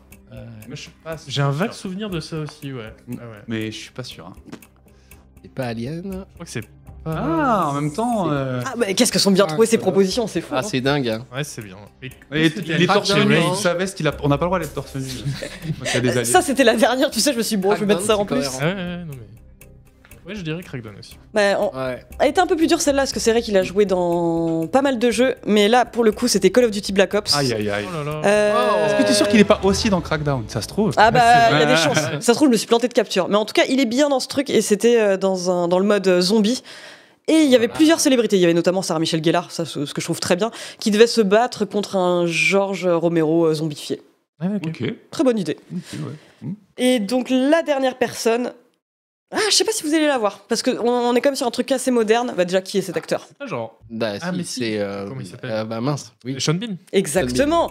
Donc euh, déjà, on sait pas dans quel jeu il est, mais il va mourir. Ah Bah, c'est et justement, il y a même une blague là-dessus. Euh, mais je vais pas trop spoiler. Est-ce que c'est dans Beyond Two Souls? Est-ce que c'est dans Hitman 2, Control ou The Dark Pictures Anthology, House of Ashes? J'ai mis des trucs à rallonge comme ça, ça fait vrai. Ah, c'est clair. C'était, je le sais en plus. Je ne te regarde même pas, Isol. Ouais, Ouais, je peux dire la réponse, moi. Ouais, je peux dire. Mais vas-y, Zuzu, dis-moi. Eh ben, c'est euh, dans Hitman, c'était euh, une elusive target qui est arrivée dans le niveau de Miami euh, au début. Tu et veux dire une cible fugitive, euh, Isol, bien sûr. Mais oui, est-ce qu'il y avait même pas un petit gag justement sur le fait que Sean. Bean soit connu parce qu'il meurt dans tous les films? Oui, il disait euh, ah là là, votre cible, agent 47, et ce mec, mais en fait, il échappe tout le temps à la mort, et en fait, tu le tues, et à la fin de la mission, ils te disent, je crois, ah ben en fait, euh, tu crois que tu l'as tué, mais en fait, euh, il est pas vraiment mort. Parce que dans chaque euh, Exactement. film de crois Sean qu'il y a même il une meurt. vidéo promotionnelle, une sorte de pub euh, Ah oui, avant oui, la oui. sortie. Où, Ah oui, oui, clairement, où- ils ont où- où capitalisé il tournait là-dessus, en quoi. jouant sur ce Ah gag. oui, bah, c'est- euh, d'ailleurs, c'est un screenshot de, de ça. Je suis étonné que tu aies trouvé sur un jeu que t'aimes pas beaucoup, beaucoup. Bah, Bah oui, c'est hein, vrai. euh, non, mais j'ai complètement mis au moins 5 secondes à trouver, ce qui C'est m'inquiète. ça le talent. C'est vrai. Mes chers amis, écoutez, c'est l'heure de la, de la pause pipi, mais on se retrouve très vite pour parler bah, à Florent, pour parler jeux narratifs et de nos jeux du moment. À tout à l'heure. Il y aura un quiz. Il y aura un quiz Coucou et désolé, désolé, j'ai pas annoncé les gagnants des quiz. Je vous vois en train d'essayer de, de. Voilà, c'est ce que m'a dit Chat. Mais je suis quand même sincèrement désolée. Je présente toutes mes excuses à, aux gens dont je n'ai plus le pseudonyme. Vraiment, je vous respecte et félicitations. Vous avez toute ma reconnaissance et une Jeep Renegade. Heureusement qu'on n'est pas chez. Valve, hein, parce que sinon on déciderait Ah bah là, unanimement. sinon, ouais, je me ferais pas la virer. C'est terrible. ta prime. euh, Et on peut virer. ouais. C'est terrible. Mais toi qui fais le malin, écoute, Florent, euh, sache que ça tombe très bien parce que c'est le moment où les projecteurs se tournent vers toi. Aïe aïe aïe. Euh, bah non, on t'a invité bah, pour une raison évidente, c'est que euh, tu as participé au développement de The Wreck, qui est un jeu que, à titre personnel, j'ai beaucoup aimé, et Perco aussi. Pour faire un bref... Et, et Isuel, dis rien parce que. moi j'ai détesté, désolé, non moi j'y ai pas joué, désolé. Euh, Ouais. mais Ah, euh, non mais Au j'avais demandé, secours. j'avais demandé c'était quoi ton titre euh, exa- euh, exact, enfin Comme, tu, comme vous l'avez dit tout à Euh, l'heure, président. Non, en fait, quand tu fais une SAS, t'es président, mais en fait, euh, quand t'es 3 ou 4 ou 5 dans une boîte, tu fais beaucoup de Mais trucs. tu fais quoi? Tu fais le code, tu fais le design? Non, tu- moi j'ai fait le game design et l'écriture. Et en Ah oui. fait, pour l'écriture, euh, C'est compte du jeu. Oui, hein. voilà, c'est ça. Juste l'écriture, quoi. Le... pour l'écriture, euh, je me suis fait aider beaucoup de ma sœur. Mm. Et je pense que. Ah ma sœur. euh, Ouais, c'est ça. Systématiquement, Ça aide. dès que j'avais. parce que ça, Tu sais, c'est le writer's, le writer's block, en Ah fait, oui, c'est dans le dos, quoi. Ouais. Ah bah, je ferai ça la prochaine fois, je pense. Non, mais en fait, effectivement, à un moment, j'étais complètement en galère, j'arrivais plus à écrire et euh, je me suis dit, vu la thématique et vu que ma sœur euh, est une autrice, eh ben, je lui ai, je lui ai envoyé une, une fusée de détresse et elle est venue m'aider. Donc voilà, on a coécrit le jeu ensemble, la, la deuxième partie. ouais. Ok. Bah oui, on va pas trop s'étendre, euh, on va pas spoiler le jeu, on va quand même parler très vaguement des thématiques qu'il aborde. Effectivement, c'est des thématiques difficiles. Euh, on y parle de deuil notamment. Ouais. Euh, Voilà, c'est un jeu qui particulièrement émouvant, mais j'aurais aimé un peu savoir bah, comment tu as été amené déjà à devenir euh, développeur, à travailler sur du développement de jeux vidéo, parce qu'il me semble que tu viens du journalisme. Ouais, ouais. Et ben, en fait, euh, j'ai commencé effectivement ma carrière professionnelle en tant que journaliste. J'ai travaillé chez Bayard Presse pendant une dizaine d'années, puis un petit peu au Monde. Euh, et je travaillais donc en presse jeunesse pour les enfants. Et euh, du coup, euh, je testais pas mal de jeux vidéo, je faisais pas mal de reportages sur le sujet. Et puis évidemment, euh, j'étais un grand joueur euh, depuis mon enfance. Et c'était quelque chose qui me qui m'avait toujours un petit peu chatouillé. Mais comme euh, je sais pas, peut-être le complexe du bon élève. euh, J'osais pas trop dire à mes parents, je veux faire des jeux vidéo. Donc, euh, j'ai fait du Je journalisme. préfère faire des concours à la maison des examens, bah, bien sûr. C'est ça. Ouais, ah, c'était horrible. Bref, euh, et donc, euh, du coup, j'ai fait ça pendant 10 ans, c'était super. Mais au bout d'un moment, je me disais, quand même, le jeu vidéo, c'est vraiment chouette. Et puis, c'était vraiment à une période qui était hyper stimulante. C'était tout le début de, du jeu vidéo indépendant tel qu'on le connaît aujourd'hui. Euh, à l'époque, euh, Steam était euh, avec son système de greenlight, mais du coup, tu avais quand même pas mal de jeux qui sortaient. Et puis, c'est le moment où Xbox et un peu plus tard PlayStation se sont ouverts aux, indés. Mais le fameux jeu indie game, film Indie Game The Movie date à peu près de cette période-là. Je me disais quand même, c'est super intéressant. Mais j'adorais aussi mon métier de journaliste et, et d'un autre côté, j'avais pas envie de renoncer à ça complètement. Et de plus en plus, je me disais, mais peut-être qu'en fait, il y a quelque chose à faire entre les deux. En fait, euh, le jeu vidéo est un média, entre autres choses. C'est aussi plein d'autres choses, mais c'est un média.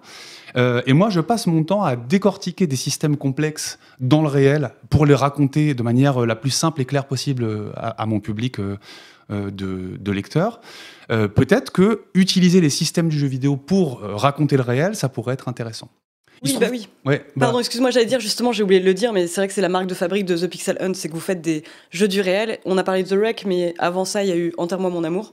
Donc il y a un jeu où on suit bah, le parcours d'une euh, Qui est beaucoup, qui est, qui est beaucoup plus joyeux. hein. très joyeux non, également. c'est c'est- Bah, une jeune euh, migrante poète, poète, syrienne qui est en contact avec son mari uniquement euh, via son téléphone, en fait, où on Ouais. suit le parcours par, une té- par son téléphone. Et euh, bah, ça m'amène à une autre question, c'est que, euh, enfin, j'en ai deux. La première, c'est, euh, est-ce que c'est pas, y a pas quelque chose de mortifiant justement quand on aime les jeux vidéo et qu'on se dit, je vais me lancer. euh, à se dire bah ok ça y est je m'y mets je le fais quoi parce que justement t'as passé ton temps à les critiquer dans ta tête, euh, à voir euh, à peu près. Je pense que ça peut être un atout, tout comme ça peut être complètement mortifiant et mener à un syndrome de la page blanche. Quoi. Très clairement, euh, je pense que pendant deux ou trois années où le, le projet a commencé à maturer, je j'osais pas vraiment me dire bah si je vais sauter le pas. Et puis après euh, un certain temps, et puis surtout après, ça me fait mal de le dire, mais euh, grâce à Nathalie Kosciusko-Morizet, Euh, Bon, bon, alors, celle-là, eh ouais. Ah, vous avais dit, vous Ça dit que ça ferait, ça ferait mal. Euh, Il y a eu un appel à projet du gouvernement pour euh, les serious games. À l'époque, c'était la mode Ah oui. des serious games. Ah. Euh, euh, terme que par ailleurs je déteste, mais euh, bon, on pourra en parler si ça vous intéresse. ouais, ça m'intéresse. Euh, et donc, il fallait proposer des projets mélangeant jeux vidéo et autre chose. La RATP a fait euh, jeux vidéo et conduite de bus, euh, l'éducation nationale a fait jeux vidéo et enseignement de la chimie. Et moi, j'ai monté un projet jeux vidéo et journalisme en me demandant un peu ce que ça allait pouvoir euh, donner. Et ça, c'est, on a fait ça avec Le Monde. Ça s'est très bien passé. On a fait un jeu qui s'appelait Primaire à gauche, qui était un Magic the Gathering dans la politique. Ouais, trop bien. Et c'était pas mal. Enfin, c'était un peu pourri, mais euh, en tout cas, c'était un bon euh, premier essai. On était très contents d'avoir tenté cette aventure. Mais j'étais toujours à Bayard. J'avais juste pris une disponibilité de Bayard. Et puis un jour, je suis allé manger à la cantine avec une copine. Et elle m'a dit Bon, alors tu te barres quand? Et en fait, j'ai trouvé aucune bonne raison euh, de ne pas partir. Ouais, et donc, bah, j'ai dit Bah écoute, euh, vas-y, euh, c'est bon. De toute façon, euh, j'étais jeune et fou à l'époque. euh, donc, c'est à ce moment-là que je me suis dit Allez, allons-y. Voilà, c'est comme ça que quelle phrase ne pas prononcer à la cantine de Canard PC. Bah oui, c'est ça. Après, on va tous finir comme Canloche. Je vois que des gens demandaient des nouvelles de Canloche. Ils bossent t'es- pour Dromio Pixel. arrivé à Canard PC grâce à Nadine Morano d'ailleurs. Les gens le savent pas. Oui, les gens en Oui, parlent bah, pas assez, hein. Mais euh, bon, c'est une autre vieille. euh, Une autre Tout cooptation. et puis, c'est un peu intime. On peut pas trop le raconter là maintenant. C'est vrai, c'est vrai, c'est vrai. J'ai ma pudeur quand même. Mais oui, tu disais que tu avais une question par rapport à. Oui, Parce que Serious Game, pareil, moi j'ai des avis là-dessus. hein. Justement, euh, je sais que tu fais une distinction claire, et je suis assez d'accord, entre euh, ce que tu appelles les jeux du réel. Je trouve ça assez drôle parce que ça fait JDR et qu'il y a une parenté entre le jeu de rôle et le jeu du réel, paradoxalement. Probablement, ouais. Euh, mais euh, si tu pouvais expliquer justement pourquoi le terme serious game t'agace un peu plus et pourquoi euh, avoir ce besoin de dire jeu du réel plutôt que de rentrer dans ce, dans, dans ce terme serious game. Quoi? Parce que bon, il y a plusieurs choses qui vont pas avec ce terme de serious game. La, la première, c'est que c'est quand même un, un concept qui a été inventé par l'armée américaine, Eh oui. entre autres. Et euh, pour, euh, en fait, ce qu'il faut savoir, c'est que notamment America's Army, qui est un jeu qui, je sais pas s'il existe toujours, mais Non. pendant- voilà, bon, il a existé longtemps. Il était euh, en démonstration dans les camions, sur les parkings des malls euh, aux États-Unis. On faisait rentrer euh, 16 ados, euh, on les faisait jouer à un shooter où c'était du 8 contre 8, mais chaque équipe jouait les gentils américains et voyait des méchants terroristes en face, et c'était reskiné des deux côtés pour que personne ne joue les terroristes. Quoi. Donc voilà. Et après, on te faisait signer un petit papier pour te dire si tu veux être démarché par euh, l'armée américaine. Donc voilà, utiliser le jeu vidéo pour autre chose que ce qu'il est, euh, c'est quelque chose qui fondamentalement euh, me dérange beaucoup. C'est pas forcément toujours aussi dramatique que euh, l'armée américaine, mais les brocolis au chocolat, trempés dans le chocolat pour faire croire que c'est euh, trop bon alors que c'est des légumes, euh, c'est un concept qui, qui me plaît pas trop. Ceci dit, comme il y a du cinéma du réel, parce qu'en fait le, terme jeu du réel, il vient du cinéma du réel, je me suis dit pourquoi pas en fait dire que le jeu vidéo peut s'emparer de plein de sujets, euh, plein de sujets qui sont complètement euh, fantastiques, euh, des boules de feu, des princesses, des dragons, mais aussi pourquoi pas des sujets du réel. Et c'est ce que font tous les autres médias. euh, et je me dis, bah, en fait, euh, je me suis dit, mais moi, ça m'intéresse. En tant que joueur, ça m'intéresse. Euh, pourquoi ne pas essayer de voir euh, si, en tant que créateur de jeux vidéo, je pourrais en faire euh, bah, le- l'activité principale de, de mon studio, quoi. Et du coup, ça amène à une autre question qui est euh, est-ce que du coup, pour faire des jeux comme ça, on est obligé de faire des, jeux déprimants? Non, mais, mais- Non, non, non, mais c'est une vraie question. le- le réel vraie déprimant. question. Et je Mm. pense pas, en fait. Je pense pas. Euh, Bon, alors, euh, il se trouve que comme on aime, on- comme on ne s'aperçoit que des trains qui arrivent en retard et jamais de ceux qui arrivent à l'heure, euh, parfois, quand on cherche un petit peu des ressorts euh, narratifs, euh, le drama, ça peut, ça peut être euh, intéressant. Euh, mais je, je crois pas. Je crois qu'il y a des jeux aujourd'hui qui parlent, par exemple, de la transition écologique, et euh, certains en parlent avec euh, des vraies euh, notions de collaboration, d'entraide, d'espoir, et, et, et de, en gros, comment est-ce qu'on va se sortir du bourbier dans lequel on est. Enfin, le Euh, thème principal, c'est quand même on va tous mourir. Hein. Non, bah justement pas. Mais Mais justement on pas. se tiendra les mains pendant qu'on mourra. Voilà, Enfin, c'est au ça, moins. mais on s'entend. Non, Non, non, je il y a des jeux dans lesquels, je me souviens de, de Peacemaker, qui était un des premiers jeux euh, qui était sur le conflit israélo-palestinien, où en fait la leçon du jeu c'était que c'était quasiment impossible de résoudre le conflit israélo-palestinien. Et ça, c'était assez violent comme prise de, de- de conscience. Euh, Aujourd'hui, il y a des jeux euh, où tu peux essayer de d'inventer une nouvelle société et réussir à ça, et ça nourrit un imaginaire qui est en fait hyper positif. Et d'ailleurs, excuse-moi juste pour... Euh, fallait pas me donner le micro. Je pense honnêtement que The Wreck est un jeu hyper optimiste. Ok. Je pense que euh, le. j'y ai pas joué, donc euh, je te crois sur parole. Ouais. Mais Non, non, non, mais. Oui, mais Non, c'est la chialade, la tête d'accord, quand oui, même c'est vrai, avant, c'est vrai, hein, c'est vrai, ouais. c'est vrai. Le chemin, le chemin est rugueux. Je suis complètement d'accord sur le fait qu'il y a une note optimiste et beaucoup d'espoir, mais c'est vrai qu'on passe par toutes sortes d'émotions. Et euh, bah, d'ailleurs, ouais. Ah non, Non, j'allais dire par rapport à la question des, bah, des jeux du réel, bah, ah, j'aurais aimé un peu savoir, bah, justement, en savoir un petit peu plus sur les coulisses du développement de The Reg, qu'est-ce qui a donné l'idée. Mm, bah, c'est un accident de voiture. En Non. fait, euh, si, si, Bah si. surprise. On était en train Oui, parce que c'est vrai qu'on le dit spoil. pas, mais dans The Wreck, vous allez vivre le même accident de voiture à plusieurs reprises et euh, explorer les souvenirs de l'héroïne. euh. C'est ça, c'est le Junon, l'héroïne principale, qui vit la pire journée de sa vie. Et euh, alors ça commence très mal parce qu'elle est appelée à l'hôpital parce que sa mère a fait un AVC. Euh, et euh, ça finit, enfin ça continue encore pas bien parce qu'elle est tellement euh, submergée par les émotions qu'elle se barre de l'hôpital et qu'elle a un accident de voiture. Sauf que dans cet accident, elle accède d'abord à un souvenir, puis ensuite plus tard dans le jeu à plein d'autres et qui vont lui permettre de revenir un petit peu en arrière et d'affronter la situation enrichie de choses qu'elle comprend sur elle-même et sur euh, et sur euh, ce qui s'est passé dans sa vie et ce qui l'a amené dans cette situation. Et donc, le but du jeu, c'est euh, de faire en sorte qu'elle n'ait jamais d'accident de voiture.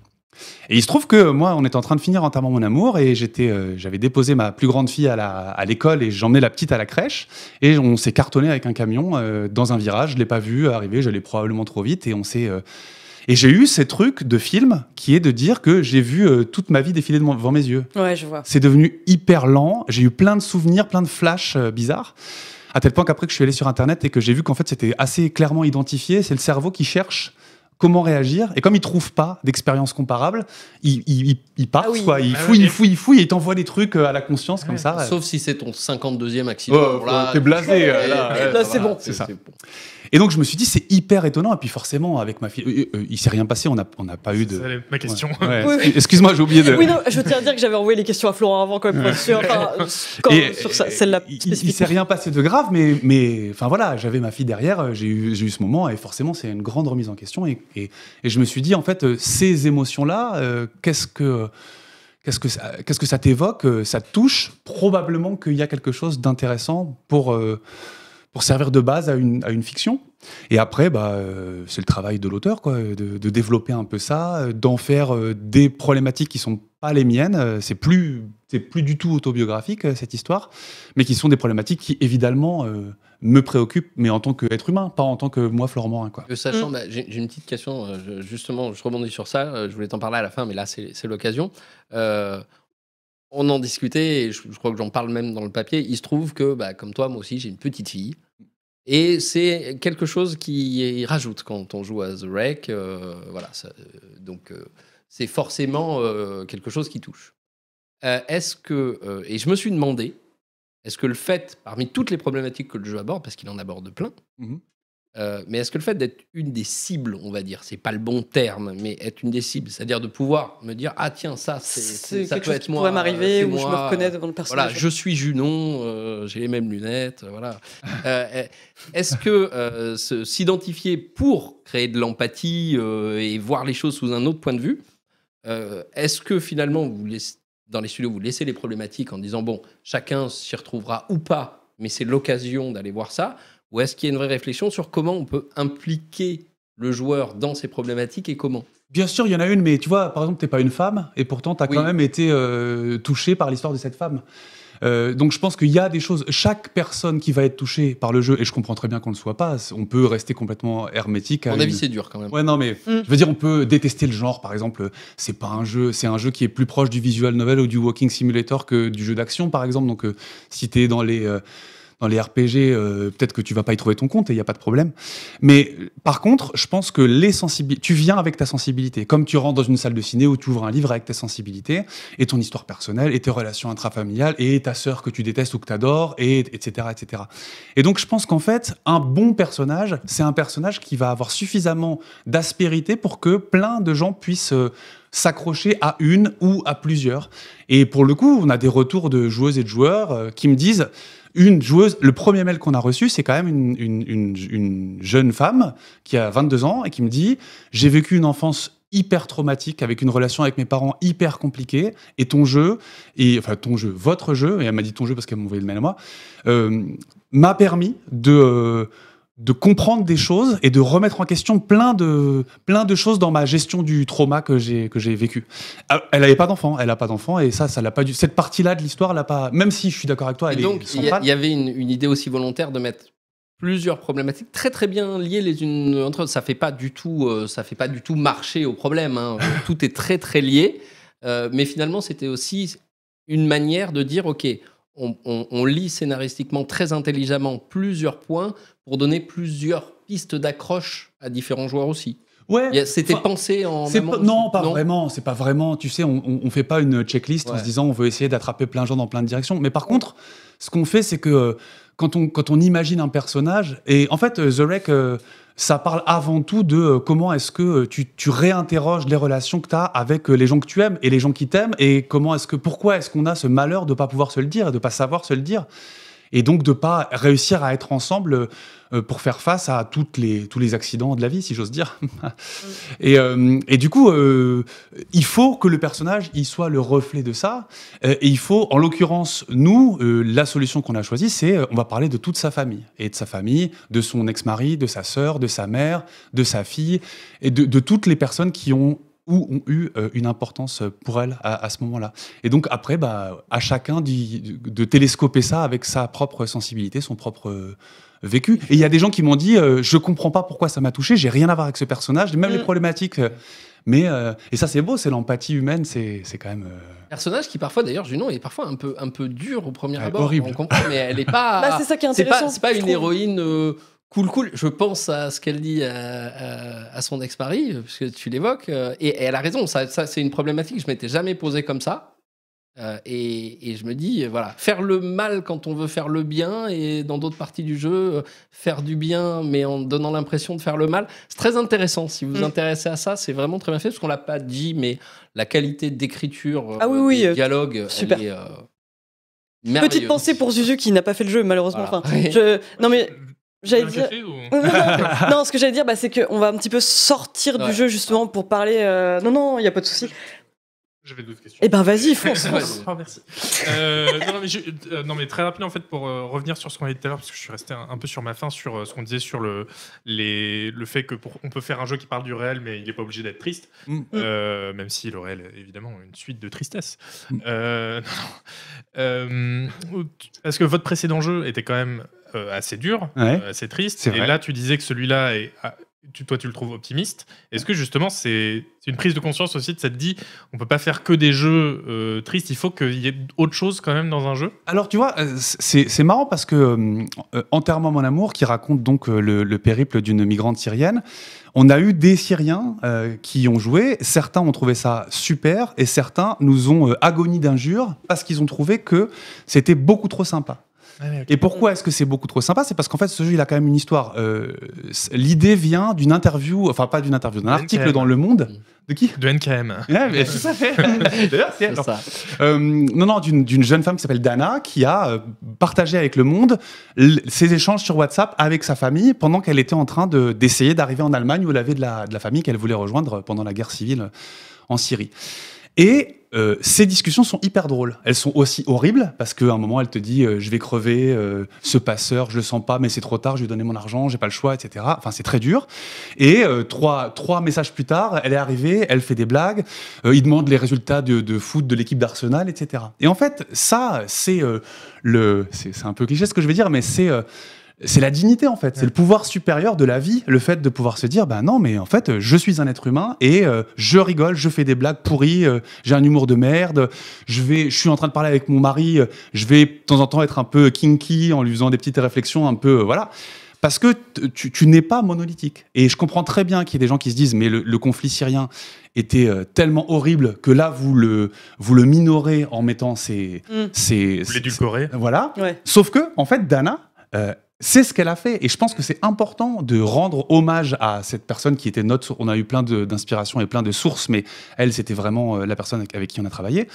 Et c'est lui, lui rendre hommage Mm. que de souligner qu'elle a gardé euh, cette, euh, cette, cette humanité, même dans un moment qui était extrêmement Et difficile. du coup, pour The Wreck, est-ce que c'était volontaire de, de revenir à quelque chose d'un peu plus optimiste, peut-être? Ouais. Euh, Justement pour se dire, bah, aussi, est-ce qu'on se dit en tant que développeur, le joueur, je peux pas lui faire jouer euh, 10-15 heures à un jeu euh, plombant quand même Ouais, ouais. Bah, moi, tu, Tu- vois, j'ai oui. j'ai- Je- Le terme simulateur de dépression est souvent employé pour Oui. décrier les jeux narratifs, mais C'est oui, ça, oui.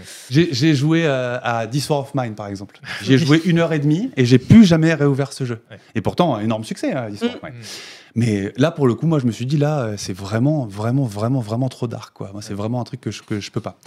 Euh, Alexandre Grietta, euh, le directeur artistique euh, de The Wreck, euh, tout de suite, il est allé vers une direction artistique qui est euh, assez lumineuse, euh, avec des palettes Ouais. de couleurs qui sont plutôt douces, euh, un peu pastel, un peu Ouais, chaudes. Mm. Et, et tout de suite, en fait, il a compris que l'intention du jeu, c'était c'était de mettre ça en avant. Et je pense que ça, ça aide un petit peu. Après, oui, c'est sûr que l'histoire est dure. Euh, spoiler, euh, c'est un peu comme la vie. il y a plein de choses qui peuvent arriver qui sont euh, qui sont pas forcément simples. Et je pense que en fait, ça fait partie des choses qui peuvent aider en fait. Tu vois, la catharsis, le fait de chialer un bon coup devant un film, devant un livre. Après, on a l'impression qu'on avait un poids qu'on ne savait pas qu'on avait sur les épaules et tout d'un coup, il est enlevé. Tu vois. Et ça, si on peut apporter ce genre de soulagement, ben, c'est hyper, euh, c'est hyper beau. Enfin, je suis, je suis très Mm. content si ça peut arriver. Bah, je me posais la, la question, enfin le, le- le principal reproche que font les détracteurs au jeu narratif en général, c'est de te dire bah, faites un putain de film. Et qu'est-ce qui fait toi que tu t'es dit je cette histoire, enfin parce que j'imagine c'est une histoire qui précède euh, le, le développement du jeu, qu'est-ce qui fait que tu t'es dit je veux le faire via un jeu? Bah, moi, ce qui m'intéressait, c'était vraiment d'essayer de proposer un, un moment où tu allais pouvoir faire connaissance avec l'intimité d'une personne, la, la psyché d'une personne en fait. Mm. Et donc la partie interactive euh, de Oui. The Wreck, c'est beaucoup euh, creuser dans ses pensées, euh, orienter un peu ses pensées, aller un petit peu en profondeur ou pas, parce que parfois Mm. tu peux décider de répondre directement à la personne qui te parle et ça chante ce que tu es en train de penser, parce que Mm. tu as du mal à penser à quelque chose et à parler en même temps. Et, euh, et donc ça, je me suis dit, c'est super parce que ça permet, euh, vu l'histoire qu'on raconte, c'est vraiment important de créer un lien émotionnel entre le personnage et le joueur. Et le fait que l'interactivité soit 100% dédiée à euh, installer et ensuite développer ce lien, il me semblait que c'était euh, une proposition qui faisait que ça pourrait évidemment exister euh, sous d'autres formes, ça pourrait exister en... en- en- Par exemple, j'ai écrit une version euh, novélisée de cette Mm. histoire. L'exercice narratif était complètement différent. Bah oui, oui, tu L'histoire est exactement la même, mais l'exercice narratif, ce que tu fais, ce que tu mets en place, était complètement différent de ce que tu fais avec un jeu vidéo. Alors oui, il y, a- il y a plein de tests qui disent euh, euh, c'est très pauvre en gameplay ou il n'y a pas de gameplay, Mm. et je comprends ce qu'ils veulent C'est un dire. peu vrai. Oui, oui, je comprends. Enfin, moi, après, j'ai une, définition très laxe de ce que c'est Ouais. que le gameplay. Mais je comprends ce que ça veut dire et je, et je comprends qu'on puisse le penser. Mais, par contre, je, suis, je, je, je, je, mourrais sur cette colline.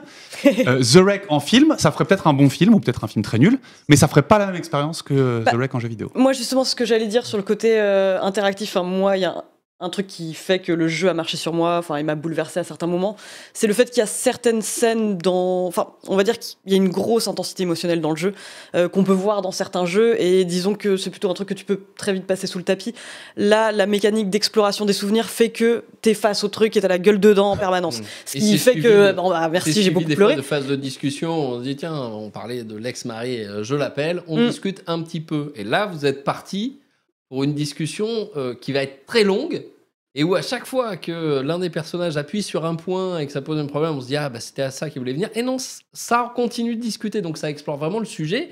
Voilà, jusqu'au bout quoi. Euh, C'est ça. Bah, chose qui aurait été très différente si on nous déroulait une histoire comme ça. Oui, euh, puis c'est pas juste mis devant, on a répondu à une ou deux questions, donné un ou deux points de vue euh, pour créer de l'empathie, point, on passe à autre chose. Mm. On, on- on insiste sur les trucs et finalement, cette insistance et le fait d'être présent dans cette insistance, c'est peut-être ça qui fait que ouais, ça finit par peser, mais ça finit aussi par faire cogiter. quoi. Si tu veux, il y a un, euh, un exemple de film qui fait ça, c'est Marriage Story, par exemple, avec euh, Scarlett Oui, bah Johansson oui. et Kylo Adam Ren. Driver. euh, Voilà. euh, Kylo Ren, pardon. Et, Je crois que t'étais pas Starfarien. Et il me semble que euh, l'effet est, est- est- est super intéressant, mais qu'il est complètement différent. Alors que pourtant, l'idée d'aller au bout d'une relation, de gratter, etc., c'est une ambition que peuvent partager, évidemment. euh, Enfin, je me compare pas à Maria Story, mais euh, c'est une ambition qui est commune. Mais l'effet, et il me semble presque sur le cerveau, quoi, est vraiment euh, différent euh, parce que on, a quand même. euh, euh, utilisé la grammaire du jeu vidéo, même si euh, avec euh, des moyens qui sont limités, mais qui nous semblaient être les, les plus pertinents, pour, euh, bah, pour euh, la mettre en accord avec euh, l'histoire qu'on voulait raconter. Non, puis ça marche parce qu'il y a une mise en scène qui est très travaillée, qui marche euh, Oui, très, oui, très oui. bien dans ses Ouais, boucles aussi. Il y a des En plans fait, de on, caméra. on est de- dans des boucles au moment de- d'explorer les souvenirs. Une On est dans une espèce de boucle. Une autre petite Très question joliment rapide, mis en scène, ouais. sur cette question du gameplay là, euh, pas forcément sur Zarek, mais euh, je regardais donc dans les vidéos, de- dans les jeux vidéo déprimants. Euh, Il y a quand même. C'est un genre. hein. il y a- ouais, mais c'est vrai.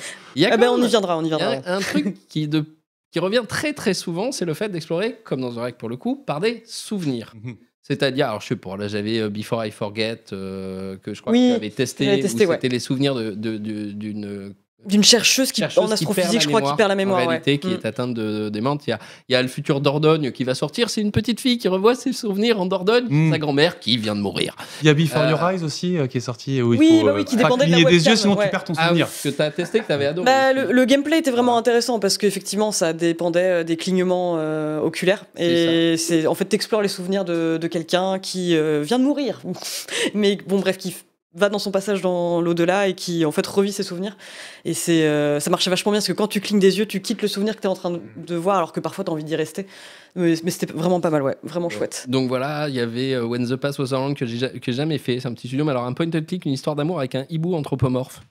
Très Ne me demandez pas.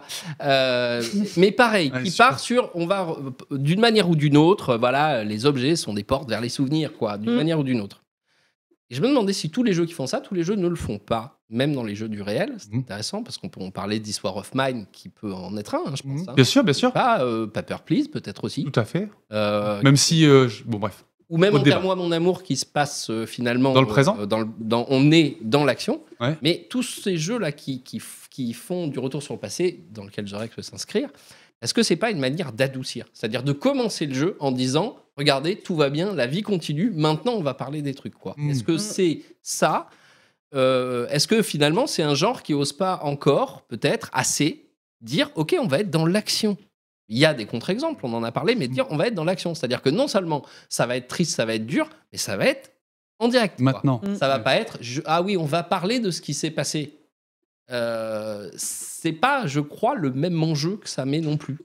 Ouais, probablement, mais c'est un dispositif euh, narratif pour le coup. Je pense que ce que ça permet, ça, c'est que euh, tu vois un personnage qui est cabossé, tu fais, tu fais connaissance avec Junon dans le présent quand même au début du jeu, et tu te dis, euh, mais qu'est-ce qui a bien pu lui arriver pour qu'elle soit complètement... euh, elle réagit à rien, elle est hyper cynique, elle envoie des grosses bâches à sa sœur et tout, tu te dis, mais qu'est-ce qui a bien pu lui arriver? Et donc, bah, ce qui a bien pu lui arriver, on va te le raconter. Ça, c'est un dispositif narratif comme il y en a plein d'autres. Après... pour le coup, nous, on a commencé par faire un jeu qui se passe en temps réel, Oui, littéralement en c'est temps un réel. contre-exemple absolu. On peut difficilement être plus dans le présent. C'est, tu vois, tu, en termes d'amour, tu, quand, euh, quand Nour est pas là, tu ranges ton téléphone, t'attends qu'elle, Oui, t'envoie une donc, sur la notification. première version euh, sur téléphone, il fallait Ouais. attendre, euh, ça pouvait, il pouvait se passer une journée. Ah ouais, donc, ouais. euh, Je crois qu'après sur PC c'était plus le cas. Ouais, mais sur, Euh, mais- enfin, sur PC, euh, Voilà. on n'en parle pas trop. D'accord. Et euh, c'est un jeu qui vient d'une conversation WhatsApp, donc ça se joue sur téléphone portable. Ouais. Je sais que les gens, euh, certaines personnes ne veulent pas jouer sur téléphone, mais bon, c'est comme ça que ça a été fait. Mais Mm. du coup, je suis pas sûr que ce soit uniquement une question de, de on n'a pas peut-être le courage d'aller euh, euh, head-on. C'est bien la première fois que quelqu'un euh, me dirait ça parce qu'au contraire on me dit putain putain mais les gars vous y allez fort. Mais ouais. non, ouais, globalement. Mais je crois qu'il y a aussi une, une petite forme de mélancolie. Euh, Insight récemment est sorti Insight, euh, ouais. et euh, qui pour le coup, moi, m'intéressait pas du tout. Moi, j'avais pas du tout envie de, de- de dépeindre un, pa- un passé révolu. Ah, c'était le bon vieux temps. Moi, ça m'angoisse vachement quand je vois des gens, par exemple, sur Reddit. Euh, ah, the good old days. euh, euh, et euh, vous aviez 8 ans, euh, vous venez d'allumer votre Super NES et euh, voilà, les meilleurs euh, jours sont derrière vous. En fait, c'est horrible. Ça veut dire Oui. que qu'est-ce que c'est que cette vie de merde que tu as aujourd'hui où euh, le seul truc qui te maintient en vie, c'est de penser à, à comment c'était génial quand tu avais 8 ans. Dis le mec qui cite Shaquille O'Neal quand on parle des acteurs Ouais. dans les jeux vidéo. Non, c'est hein. vrai, c'est vrai. Mais ceci t'es dit, sûr. chaque fois était tellement pourri que je dirais pas que c'était un bon souvenir. Mais si, ah si, ah si, Oui, quand même. C'est comme un bon navet. C'est ironique, c'est ironique, c'est comme ça qu'on dit. J'ai une dernière petite question, c'est euh, bah, parce qu'on parlait donc des jeux narratifs euh, déprimants. Enfin, désolé hein, de. Non, de non, tout mais c'est plus ça. comme ça. Tout le monde va se dire putain, mais jamais de la vie on lance ce jeu. J'ai commencé en disant qu'on avait trop aimé ce jeu. Bah non, justement, parce qu'il est pas, il est pas Ouais. juste déprimant. Mais moi, en tout cas, je sais que j'aime, je m'interroge un peu là-dessus euh, parce que je sais que j'aime beaucoup les jeux narratifs. Bah, pas forcément si on m'écrit euh, dans la description Steam, attention, vous allez chialer ça. En général, j'ai plutôt tendance à fuir. Mais j'ai remarqué que c'est presque de plus en plus un argument de vente pour certains jeux qui vont dire vous allez vivre une aventure bouleversante, émotionnellement bouleversante, etc. Est-ce qu'il n'y a pas le risque justement que les jeux narratifs deviennent euh, bah, un peu trop convenus, dépendent un peu trop d'une formule? Enfin, je me rends compte qu'il y a quand même beaucoup de poncifs du jeu narratif. Bah, ça fait chialer, il y a de la guitare sèche, il y a des persos imparfaits, en couleur. Enfin, C'est et je dis ça alors que je suis la première à dire que j'adore Life is Strange, mais la moitié des persos ont l'air de sortir d'un Starbucks. Enfin, en aquarelle. Mais ça, c'est deux choses différentes là. Non, non, mais Tu- pardon. Non, non, mais tu as, raison sur les deux points, mais c'est deux Mm. points euh, différents. Et ouais, ouais, non, mais tu as tout à fait raison en fait. Je pense que euh, peut-être que euh, là, pour le coup, avoir le courage de raconter une histoire du réel qui soit vraiment ancrée dans quelque chose de de positif, euh, c'est peut-être encore plus euh, difficile d'un point de vue euh, écriture, mais je ne m'interdis pas de- d'essayer de, faire ça euh, à l'avenir, donc on, Mhm. on verra. Comme il est plus dur de faire de la comédie que du drame. hein. Ouais. Oui. Mais après, tu vois, ce que, ce que j'allais dire, c'est que movies, euh, le, le terme anglais, euh, les films, quoi, ça vient de là. De, il faut être euh, moved, quoi. Il faut être ému, il faut être. euh, Donc peut-être aussi qu'on a tendance à mettre cet argument euh, en avant d'un point de vue marketing parce que c'est un peu euh, euh, facile, parce qu'il y a eu cette. Euh, cette culture du drama, en fait, Mm. Euh, dans le cinéma, qui était quand même euh, pendant longtemps euh, le média culturel euh, un peu dominant.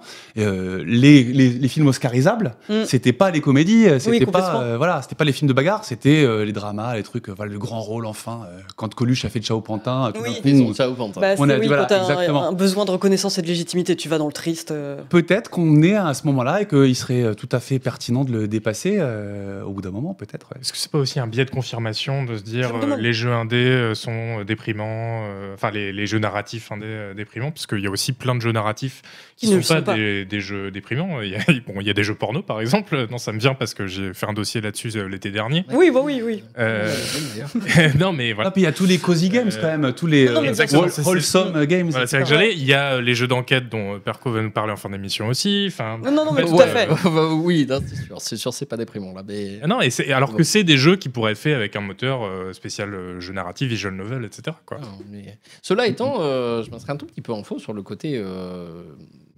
triste euh, pour The Wreck, mais pour d'autres. Ouais. Ce qui, moi, me, fait dire que, que The Wreck est un, est un grand jeu, Mm. c'est, c'est- il me fait pas forcément pleurer. Ah, ça tire un peu les larmichettes euh, par moment, mais il me fait pas forcément pleurer. C'est pas le truc. Ah, c'est pas la qualité principale que je revendiquerais. voilà, non, mais je, je lui demande pas de, me rendre triste parce qu'il parle de sujet. Il, il- il- pour le coup, il me bouleverse parce qu'il me remue, parce qu'il me fait réfléchir à des choses, mais pas forcément euh, en mode juste ah c'est triste donc je pleure. Ce qui se passe euh, dans le jeu est pas forcément en soi triste dans ce qu'on regarde. C'est ce- que ça raconte qui fait qu'on se met à la place et qu'on se dit ça peut, je peux vivre tout ça ou, ou pas tout ça, mais des parties demain, Mm. demain. Et comment je vais réagir? C'est ça. et là, c'est ça qui est intelligent dans le jeu, c'est qu'il s'arrête pas là à dire ah bah oui comment tu vas réagir? Il répond. Il dit bah nous voilà on te donne une manière de réagir et ce cheminement il est intéressant. Donc il bouleverse parce qu'il fait poser des questions qu'on n'a pas envie de se poser, il fait creuser des trucs qu'on n'a pas envie de discuter, euh, mais je sors pas forcément en larmes du truc. Donc il y a des jeux du réel, des jeux narratifs euh, qui peuvent être, on va dire, euh, un peu euh, durs, mais qui sont pas forcément euh, tristes au sens premier du terme. C'est pas juste. Oui, oui, Mais- c'est pas là. J'ai envie de te dire même qu'en fait, euh, l'émotion, euh, la, la surabondance d'émotions, c'est pas forcément ton meilleur allié quand tu veux raconter une histoire euh, qui va juste parce que effectivement, c'était un peu notre, notre notre envie de dire euh, une partie quand même du jeu est autobiographique, une partie euh, dans la relation entre ma sœur et moi, une partie dans la relation entre euh, Junon et, et son mari. Euh, Il y a des choses qui sont vécues en fait. Et, et nous, on avait vachement envie de se dire, on va faire un jeu qui va parler du, du, du fin fond de qui je suis et comment est-ce que j'ai des, j'ai des, moments, des, des moments où j'ai réagi dans ma vie et je suis bloqué là-dedans et ça m'empêche d'avancer. Mm. Et avoir recours à l'émotion et à la grosse chialade, en fait, ça anesthésie un peu. euh, si tu si es complètement pris par le fait que tu es dévasté, eh ben, il n'y a plus cette capacité que tu as de dire Mais attends, qu'est-ce qui est en train de se passer? Et, comment ça résonne par rapport à moi, euh, ce que- ma vie, ma relation aux autres, etc. Donc, il faut quand même essayer de faire en sorte que ce soit pas non plus. euh, Il y a plein de gens qui ont dit c'est pas, pas c'est pas dans le pathos. Et je suis hyper content, c'est un des meilleurs compliments qu'on peut avoir parce que justement, on voulait surtout pas tomber dans le pathos à Oui, cause de ça c'est pas du tout l'idée. ouais. à cause de ça, à cause de ce point-là. De... Parce que si tu fais chialer, c'est c'est peut-être un petit peu flatteur pour ton ego. Je suis un auteur qui fait pleurer les gens. Mais euh, c'est aussi. Euh, but. bah, tu, tu désarmes complètement, en fait. Et, et moi, j'ai envie que les joueurs et les joueuses, ils se disent euh, Oh, bah, en fait, j'ai l'impression euh, d'avoir un peu grandi. euh, tu vois. Ouais. euh, euh, Parce qu'on dit plusieurs personnes. Les euh, joyeux, on va aller vers les jeux qui sortent du pathos déjà. Ça. Ouais, C'est, c'est ça. la première Mais- étape, on sort. les narratifs, les nouveaux narratifs sortent du pathos. Deuxième étape, on rigole un petit coup. euh, C'est ça. Voilà. Bah, en tout cas, c'est ce que plusieurs personnes avaient l'air de dire dans le chat. Enfin, le côté euh, ah moi je m'en suis sorti grandi, j'ai vu ça passer un moment. Mais écoutez, je vous propose de passer de la grosse chialade à la grosse marade ah. Avec un petit quiz. transition. Ah ouais, transition. oui, Non, non, la non, transition est... Non, mais c'est vrai qu'il faut, faut, faut que j'y aille un peu plus lentement. non, mais The Wreck, c'est dispo sur Steam, sur euh, bien des plateformes, et Mhm. euh, c'est sorti Sur en Switch mars aussi. dernier. 14 mars. 14 mars. Yes. Et donc le quiz. non, parce que vraiment, il n'y a pas de. Vraiment, la transition va être abrupte. hein, Ah, c'est- mais c'est bon. Waouh euh, Jingle quiz.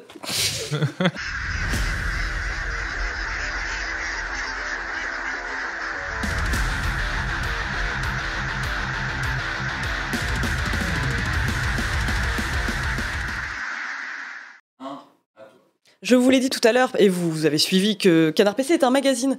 Canard PC est un magazine sur lequel il y a des accroches. Et le quiz qu'on va faire est en rapport avec ces accroches.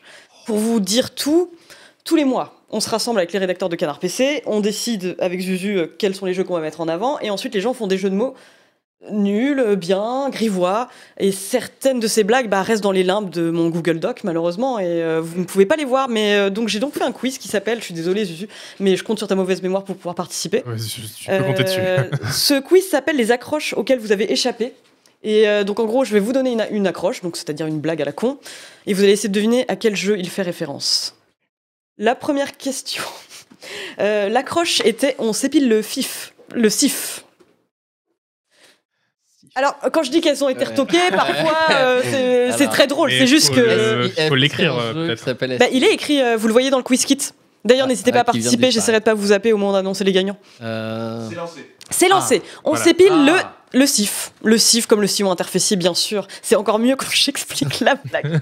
Je pense qu'il fallait l'expliquer. Euh, je, je connaissais pas pas, cette notion. Si. Eh si, bien, le- le, CIF, ouais. Ouais, le il va pas assez chez les pilateurs. Non, bah, C'est vrai, bah, c'est vrai. Bah oui, ce qui n'était pas tout à fait clair, c'était à quel jeu il faisait référence, parce Mm. qu'effectivement, s'épiler le CIF. Euh, donc les propositions, c'est Dishonored 2, Hitman 3, Fortune's Run ou Prêt. Qu'est-ce que ça peut Je être d'après Ah, moi, vous je sais.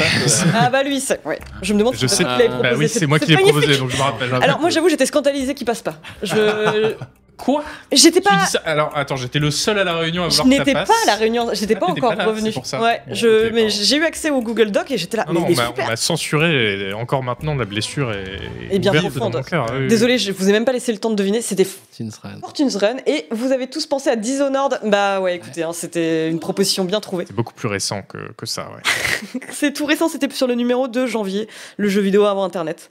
Euh, le deuxième, la deuxième accroche, c'est lancé et c'est la politique de la terre brûlée. Alors, Ah. est-ce qu'il s'agit Oh non, mais alors, quand je vous Oh, dis. euh, c'est un peu facile. Non, enfin. Bah, Ouais. peut-être pas. Non, euh, peut-être pas. J'en sais rien, moi. Non, non, mais parce qu'il y en a qu'on vit en se disant, bah, ça a pas trop de rapport avec le test, ça a pas trop de. Bon, bref. Et là, donc, c'était. Est-ce que c'était Hogwarts Legacy? Est-ce que c'était Stardew Valley Lightyear Frontier ou Terranil? Ah, faut voir, non Moi, je dirais Hogwarts, ouais. Ouais. Vous misez sur Hogwarts. Je, crois que c'est très frais dans le, dans le cerveau de Zuzu qui avait rédigé le test. On va, on va encore vrai. parler de Lille, les gens vont encore se fâcher. C'est ça. oui, oui, bah l'autre c'était, allez vous faire foutre l'île, mais on s'est dit non, Zuzu, c'est pas cette fois, s'il te plaît. C'est vrai. Euh, Tu voyons. Lille? Oui, c'est c'est mon C'était test l'angle de son test. aussi un test de Lille en fait. ah, ouais. Ah oui, mais je l'ai lu en Ah bah plus. voilà. La réponse était Hogwarts Legacy, tout à fait. Et je vous dis pas les autres que parce Ah que oui, c'était d'accord, qui l'avait trouvé celle-là. Il en avait trouvé un, un sacré tas. Ah ouais Euh, ouais. Et donc vous l'aviez trouvé en grande partie quand Il même. Certains bon, y, ont pensé pour Terranil. Et- oui. Ah, mais- très bon. Mais oui, ouais, mais en même temps, il y, en a qu'on met pas et on se rappelle pourquoi on les a pas mis. Exactement. Non mais c'est ce que j'allais dire. C'est ce que j'allais dire. Euh, la troisième en fait peut-être partie d'ailleurs euh, parce que la troisième c'est l'hydre Rommel. Ah, ça, je sais. Ah, ça, c'est forcé. Ouais. Euh, C'est, euh, bah oui, oui, forcément. Ah, mais je vous dis, ouais, c'est une session de brainstorm, on met énormément de conneries. Euh, donc, est-ce que c'était, d'après vous, euh, pour Call of Duty Vanguard Est-ce que c'était pour Panzer Corps Pour Company of Heroes 3 Ou pour Wolfenstein 3D Panzer Corps? Toi, Zuzu, tu te souviens ou pas? Je pense, je pense que c'était Compagnie Heroes. Ouais. Et qu'est-ce qu'on a Oui, euh, alors peut-être, je ne sais pas. Euh, Tu je viens dirai de dans cette seconde. Ah, j'avais- réussi un bon. quiz sans spoiler, quoi. Euh, non, ce que j'allais dire, c'est euh, qu'est-ce qu'on a mis finalement À la place Ouais. Ah, je C'était quand c'était la couve en plus, non? Mais oui, c'était la couve. Ouais, c'était pas je celle-là. Mais euh, on trouvait ça très drôle et on s'est juste dit bah. En vrai, elle est très bien, on aurait pu euh, la mettre. hein. bah mais c'était juste pas très. Je crois que. Parce que c'était l'accroche. Vous, vous voyez, quand c'est. euh, Oui, quand le, on dit accroche, c'est le fait truc en dessous. la couverture entière, parce que Mm. c'était le cas pour, là, pour Company of Heroes 3, on peut pas juste mettre Ah oui, non, un non. jeu de mots, Oui. euh, il faut mettre un truc un peu Un petit peu informatif, quoi, ouais. mais qui soit aussi un jeu de mots, comme on a fait là, euh, la possibilité dans Tchernobyl. Donc Tout juste l'hydre Rommel, ça aurait pas été, ça aurait été un peu sibyllin, quoi. Putain, mais Voilà. le level Ah bah non. vocabulaire c'est- ce soir. c'est- Ah, Ah oui. ah oui. Chafouin. Chafouin. Euh, Ça te rend chafouin. Je vous amène à la suivante. Non, mais alors celle-là, elle m'avait fait vachement rire sur le coup, et bon, bah, heureusement qu'on l'a pas mise.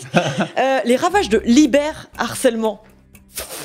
Quoi, je l'ai- je l'ai me- Ah oui, d'accord. alors, euh, Iber comme, euh, ah bah comme oui, espagnol, bien comme sûr. espagnol. Euh, oui, bon, alors là, c'est vraiment c'est les moments où on se regarde tous les yeux dans les yeux en se disant euh, bon, jeu de mots euh, espagnol. Bref, donc, Celle-là, si on l'a pas mise, je pense, c'est euh, parce qu'elle marche pas très bien Ouais, euh, à cause des accords. Alors voilà, est-ce que c'est Assassin's Creed 2 Discovery qui se passe en Italie et en Espagne, Call of the Sea qui est développé par un studio espagnol, je me sens obligé de justifier mes propositions, Resident Evil 4 qui se déroule en Espagne ou Vertigo également développé par un studio espagnol. Assassin's Creed 2 Discovery, c'est, je comprends pas. Euh, bah je sais pas, moi je- j'ai tapé jeu qui se passe en Espagne. Il a pas, il a pas, il a pas de sous-titres Assassin's Creed 2. Non, mais, non, mais que- le, bah peut-être que si, figure-toi, parce que je l'ai trouvé sur Google. Ce serait une découverte Mais pour moi. serais-tu en train de me mettre en faute en direct Euh, oui, absolument. Euh, ouais, C'est mais en Google fait, qui l'a dit. j'avoue, j'ai clairement tapé, euh, j'ai clairement tapé, ouais, jeu qui se déroule en Espagne. Bah oui, euh, Assassin's Creed 2, le célèbre jeu qui se passe en Espagne. hein. bah, bien sûr, le fameux entre l'Italie et l'Espagne. Di- Ce canard est un scandale, hein. Moi, je dirais. Resident Evil parce que c'est toi, juste. hein. Euh, eh bien, c'est bah, tout à fait ça. C'est tout à fait ça parce qu'effectivement, il y avait un sens. On se fait poursuivre par des Espagnols en permanence. C'est le moment où je vous vrai, pitchais le jeu pour qu'on Ah oui, trouve oui, des jeux de mots. Une question Et avec qui Hélène, oui, ça. Au final, on a mis un remake qui tapasse et euh, j'ai dû payer un resto de bien. tapas à Isual parce qu'il m'a dit, bon, écoute, euh, elle passera jamais je celle-là. préférais celle-là. Et euh, il y avait- il y avait aussi eu un, remake Gaspacho devant qui, était, qui avait son Oui. charme aussi, faut l'avouer. C'était notre plan B, ouais. Ensuite, j'ai. Alors celle-là, elle est toute récente. hein. Fou, elle date d'aujourd'hui. Euh, c'est Femme qui rit. Non, mais sérieux. Non, mais voilà, vous- rendez-vous compte de avec, quoi, avec qui je bosse. C'est pas Euh, pas facile. Oh là là Femme oui. qui rit à moitié dans Lilith. D'accord. Est-ce que c'est Marvel Means Night Suns Où on a un personnage qui s'appelle Lilith, évidemment. Est-ce que c'est Diablo 4 Est-ce que c'est Darksiders? Est-ce que c'est Doom Eternal? C'est étonnant qu'il soit pas passé en attendant. Franchement, je comprends pas. Bah, Bah, Mm. ouais. C'est tellement que- élégant. Je crois qu'il y avait eu un titre sur World of Tanks, Artillerie à moitié dans ton lit. Exactement ce que j'allais dire. euh, Ah C'était ouais. quand même la meilleure variante de cette, euh, de cette. C'est ça, on peut pas faire mieux et vient des moments où il faut savoir se renouveler. Ouais, bien sûr. ouais. Et- C'est vrai qu'on a un spécialiste des jeux de mots sur les tanks aussi, quand même, avec Agbou. Ouais. Ah oui, oui, Oui, oui, non, mais J'irai au bout de mes rêves. Ah et oui. qu'il Oh restera. Ah euh, il était tellement Très bon très bien. ouais, ouais. Euh, Non, vous misiez sur quoi, bien, pardon finalement. Euh, du- Diablo, peut-être Bah, arrêtez de jouer, on était bien. Ouais, c'est clair. Oui. Non, non, mais après, oui, c'est vrai, je- j'oublie de vous solliciter. Euh, eh bien, c'était, je ne peux pas encore le dire, je ne sais pas. Mais euh, je suis assez contente de ce qu'on a trouvé, effectivement. Hein. C'est pas mal, je peux le dire, c'était Diablo 4. Voilà. C'était tout à fait Diablo 4, et est-ce que les gens ont trouvé ça, je me le demande Qu'est-ce qu'on a mis à la place? On a mis un Ouais. Alors, Bah, euh, techniquement, ouais, ouais, Ouais, Les, Mais- les t'as canards sont bons, quoi. date d'aujourd'hui. Donc, t'as donné un gros indice quand même. Oui, c'est vrai. Complètement, mais on C'est aurait vrai, pas. c'est ça. Vrai que ça n'est pas PC, hein. Darksiders. Canard PC, on peut très bien parler de Faire des Darksiders rétros, oui, ou Doom Eternal. oui. Euh, c'est vrai. Ah, pardon. Bah Oui, ouais, regarde, attends, là, euh, je vois des vieux trucs là. Non, pas du tout. Mais les accroches de Diablo, on a toujours beaucoup, beaucoup, beaucoup d'idées. Bah Euh, justement, j'ai- alors ça me mène à la dernière question. balle quand même. hein, euh, J'allais le dire. La question, la dernière question est un bonus. C'est que effectivement, on fait souvent des jeux de mots. Parfois, on est obligé de se dire, on arrête les jeux de mots là-dessus. Et alors, sur quel type de jeu de mots on s'est imposé une espèce de moratoire? On essaye de plus les faire. Hmm. Euh, alors, j'ai plusieurs propositions. Moi-même, je ne sais Ah pas. merde, mais en fait, ça va mixer. Oh, je suis con, je les ai mis dans l'ordre. Bon, bah, voilà. Admettons que le premier, ce soit euh, les jeux de mots qui reposent sur la possibilité d'une île de Welbeck, enfin, n'importe quel truc de Welbeck. D'ailleurs, vous le voyez avec la, ce- la possibilité d'un Tchernobyl, c'est la dernière, c'est promis. Euh, Est-ce que euh, c'est euh, les jeux de mots qui impliquent d'aller plus loin dans le trou de balle, comme ça a été souvent le cas avec Diablo? Ah bah tiens, bah, je savais pas, tu vois. Est-ce que c'est les jeux de mots qui rebondissent un peu sur le slogan d'Alien, genre dans l'espace, personne ne vous entendra looter, dans l'espace machin Mauvais allié. mais euh, quand je dis on essaye d'imposer un moratoire, c'est le mot-clé essaye.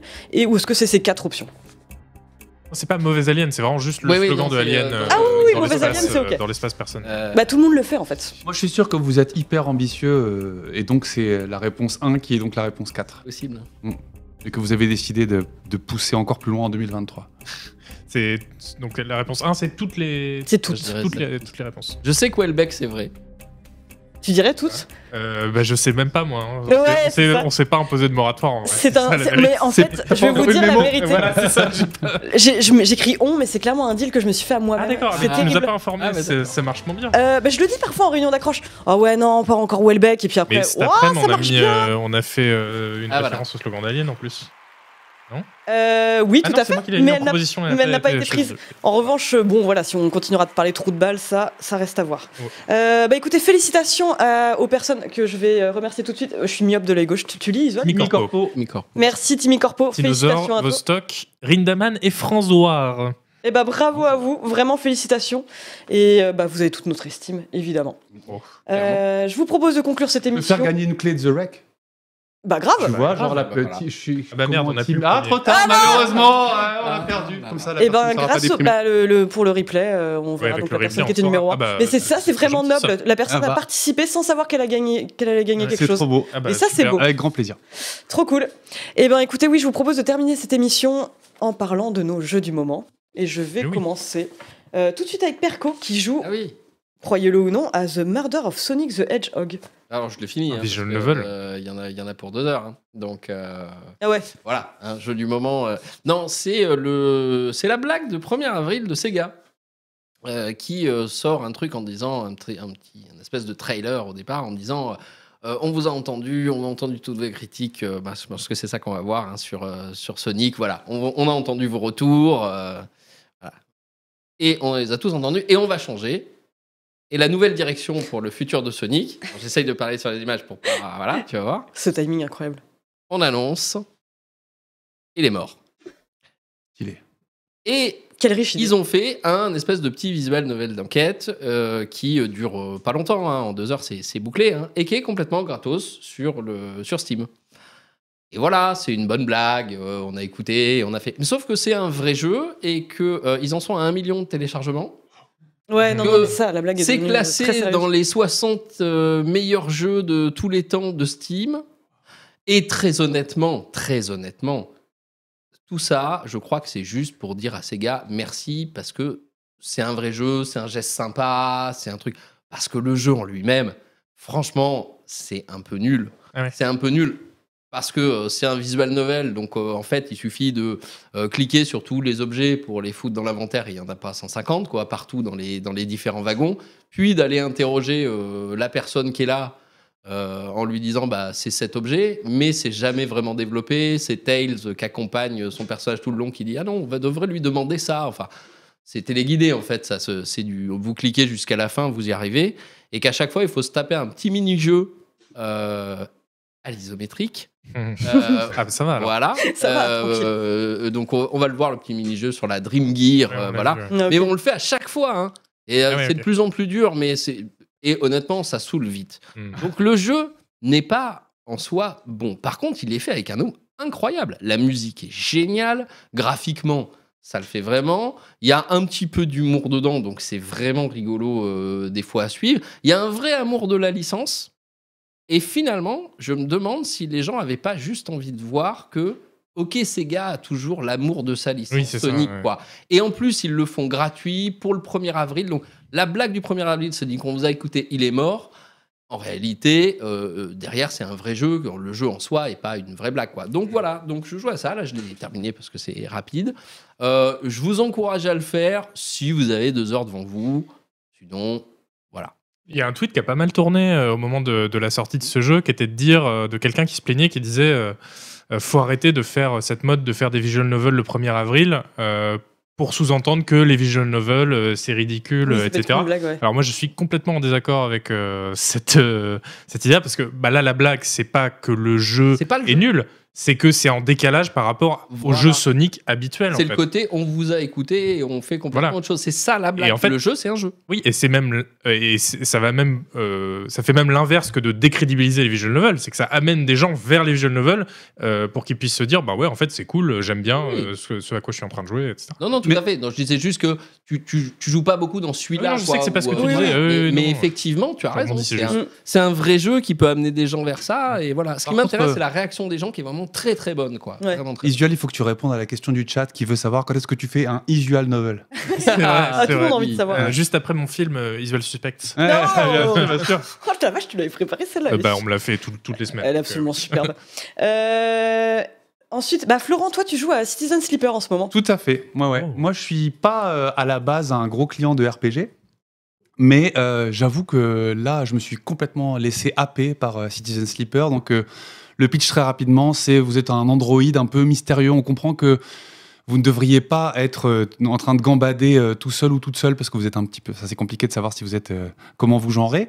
Vous arrivez sur une station spatiale, vous êtes complètement paumé et il va falloir bah, comprendre ce que, qui vous êtes, pourquoi vous êtes là, ce que vous faites, etc. Et toutes les actions que vous pouvez accomplir se font avec un, une série de 6 dés que vous lancez euh, le matin, enfin 6 au maximum, parce qu'en Mm. fait, plus on perd d'énergie, moins on peut euh, lancer de dés. Donc, il faut trouver aussi des moyens de regagner de l'énergie, etc. Et ce que je trouve hyper euh, chouette, c'est qu'en fait, tout le game design de ce jeu est fait pour t'empêcher, te mettre des bâtons dans les roues de ta progression, mais euh, que qui sont jamais euh, embêtants en fait. Parce que tu vas lancer tes dés, tu vas avoir un 3, 1, un 2, un 5 et un 6. Et tu vas avoir des actions où justement tu avais besoin de faire un, donc tu vas aller chercher dans la station spatiale où est-ce que tu peux utiliser ce dé-là, euh, et d'autres actions où il faut juste faire le meilleur score possible, donc tu vas les utiliser à cet endroit-là, etc. Et donc euh, tu, comme ça, tu développes euh, à ton rythme l'histoire. Il y a plein de personnages évidemment, donc tu décides les, storylines que tu veux suivre en priorité, et tu avances petit à petit jusqu'à comprendre bah, quel est le nœud de l'histoire et qu'est-ce que Qu'est-ce que tu fais là, en gros Mm. Et je suis pas du tout client des univers de science-fiction, ni des RPG, et j'ai joué. euh, Mais c'est super bien écrit aussi. c'est très bien Ouais. écrit. C'est le, le- le setting, euh, pour le coup, marche quand même vraiment bien. Il y a un petit côté un peu mélancolique.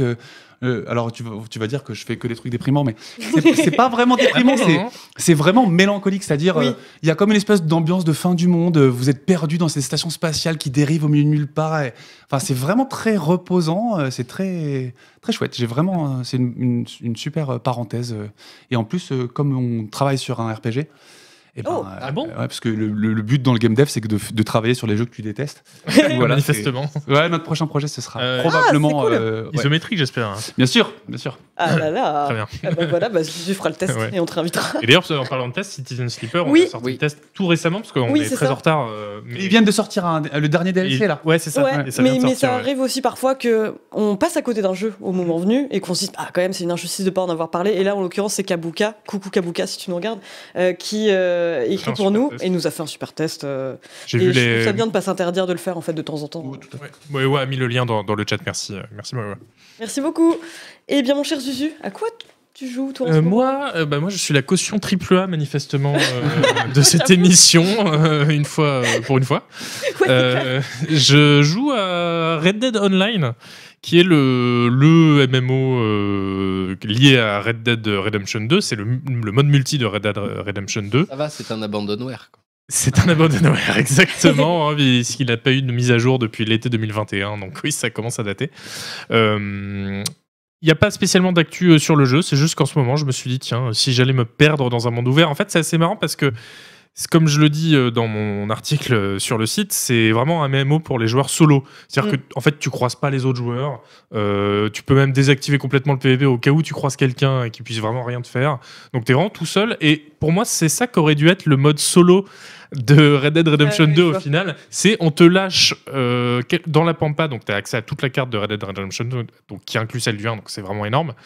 Et euh, bah, tu as, juste un pauvre fusil, tu même pas de cheval, et bah, tu te démerdes. Quoi. Donc Mm. tu vas chasser, tu vas vendre en ville euh, ce que tu as chassé pour t'acheter un, un cheval, un meilleur fusil, etc. Tu as plein plein de petites missions à faire, etc. Donc euh, voilà, il y a ce côté, une liberté, et aussi dans l'exploration, parce que tu peux aussi perdre des heures à, à te perdre dans la, la, la, la, la- la campagne de Red Dead Redemption- Redemption 2 qui est, qui est vraiment magnifique. ouais c'est clair Euh, voilà, il y, a- il y a ce côté assez grisant de, de- de liberté, avec deux, enfin quelques petits défauts quand même. Le, le premier, c'est qu'on peut pas changer le cycle jour-nuit vu que c'est un MMO, on peut pas aller dormir pour passer la nuit. Donc on passe beaucoup de temps à jouer de sans rien y voir. En fait, c'est un peu dommage. ah ouais, ouais. Un jeu- surtout pour un jeu qui est aussi beau de jour. bah ouais c'est clair T'as pas les lunettes thermiques Eh ben, mal- Non, non, ouais. malheureusement non. Ouais. Euh, J'espère qu'ils sortiront un DLC. Ouais. Payant, Euh, payant. Payant, Bah, payant. évidemment. Bah, c'est Bah, le le euh, c'est le deuxième problème aussi du jeu, c'est que euh, le modèle économique. Alors le, le jeu coûte 20 balles de base, bon, on peut le choper en promo. Et derrière, il faut acheter en fait euh, chaque métier avec de l'argent virtuel. Donc, si vous voulez devenir chasseur de primes, avoir accès aux, mini- aux missions de chasse de primes ou aux missions de marchand, etc., il faut à chaque fois raquer Ah un peu plus. Donc, ça, c'est un peu abusé. quoi. Ah oui, on est sur le modèle extension The Sims quoi. Ouais, c'est ça. Voilà, Alors, c'est beaucoup vraiment- moins cher que les extensions de Sims, Ouais. évidemment. T'as pris quoi toi euh, du coup comme ex- T'as pris des extensions de métier Sims Ouais. Non non. Ah, euh, en extension de métier sur Red. Dead. Il était sympa. ouais. Euh, bah, alors moi je les ai achetés il y a longtemps du coup parce que là c'est mon mon- ma deuxième partie sur le jeu mais euh, bah, il n'y a pas énormément de métiers différents mais marchand c'est très bien parce que marchand en fait c'est chasseur Mm. c'est tu, tu vends les animaux que tu viens de tuer donc ça c'est très bien et chasse de primes parce que bah, voilà c'est plein de petites missions avec des combats qui sont, qui sont très sympas Mais par défaut, t'as aucun métier. Tu peux rien faire en fait. par défaut tu as, plein de, quand même des missions qui sont assez scé- scénarisées etc mais euh, bon, t'es quand même assez limité. Tu Ouais. peux euh, chasser et aller vendre tes trucs, mais ça te fait pas progresser dans un arbre où tu Ouais. vas débloquer d'autres d'autres choses, etc. Eh ben écoutez ma foi. euh, Toi, Hélène, Oh mais euh, je suis tellement ravie que tu m'aies posé la question. Je m'y attendais Elle joue pas. plus. Elle Je joue m'y plus, attendais pas du tout et euh, bah, quand même je demandais à Chat de choper la vidéo hyper vite fait. hein. C'est euh, je joue à Monsieur Saïtou. Monsieur Saïtou, qu'est-ce que c'est Figurez-vous, bah c'est pendant le Steam Next Fest j'ai découvert la démo de ce jeu. Bah, tu vois, elle fait Je, des triple je A vais, aussi. je vais Ah, vous. Ah oui non mais là clairement, bah, je- non mais pour vous résumer le truc, c'est un jeu de Laura. Shigihara qui est connue plus pour son travail de composition. Euh, elle a notamment fait la musique de Plants vs Zombies. Et euh, pour vous résumer le pitch, c'est l'histoire d'un salariman japonais qui termine à l'hôpital, qui Ah. ah ouais c'est ça. Ah. yeah. La touche d'optimisme arrive euh, et qui donc rencontre quelqu'un et se réveille dans un monde imaginaire fantastique peuplé de lamastico. Oh. Voilà, Ah. c'est ah ça te dégoûte les lamasticots Bah, Moi non, c'est juste peu. que c'est devenu, c'est devenu plus assez déprimant pour moi, quoi. Ouais bah là oui. Ouais. C'est quand même très rigolo. Trop rigolo, Et alors en soi, oui c'est c'est c'est c'est très bizarre mais bien. Euh, Trop mignon. Attends, ils sont peut-être gravement malades. hein. Ouais, j'espère. Et la musique bah. est faite par le designer de Plants vs Zombies. Bah l'inverse. Non, je sais. Ah, ouais. pardon. Oh la vache. euh, c'est pour ça que je vais conclure. Mais C'est bon. super. Ça a l'air trop bien. quand Mais même le, gameplay, en fait, c'est quoi? C'est euh, du. Oh, de la balade, des petites énigmes par-ci par-là, c'est vraiment. euh, moi, je me suis plus laissé transporter. Par...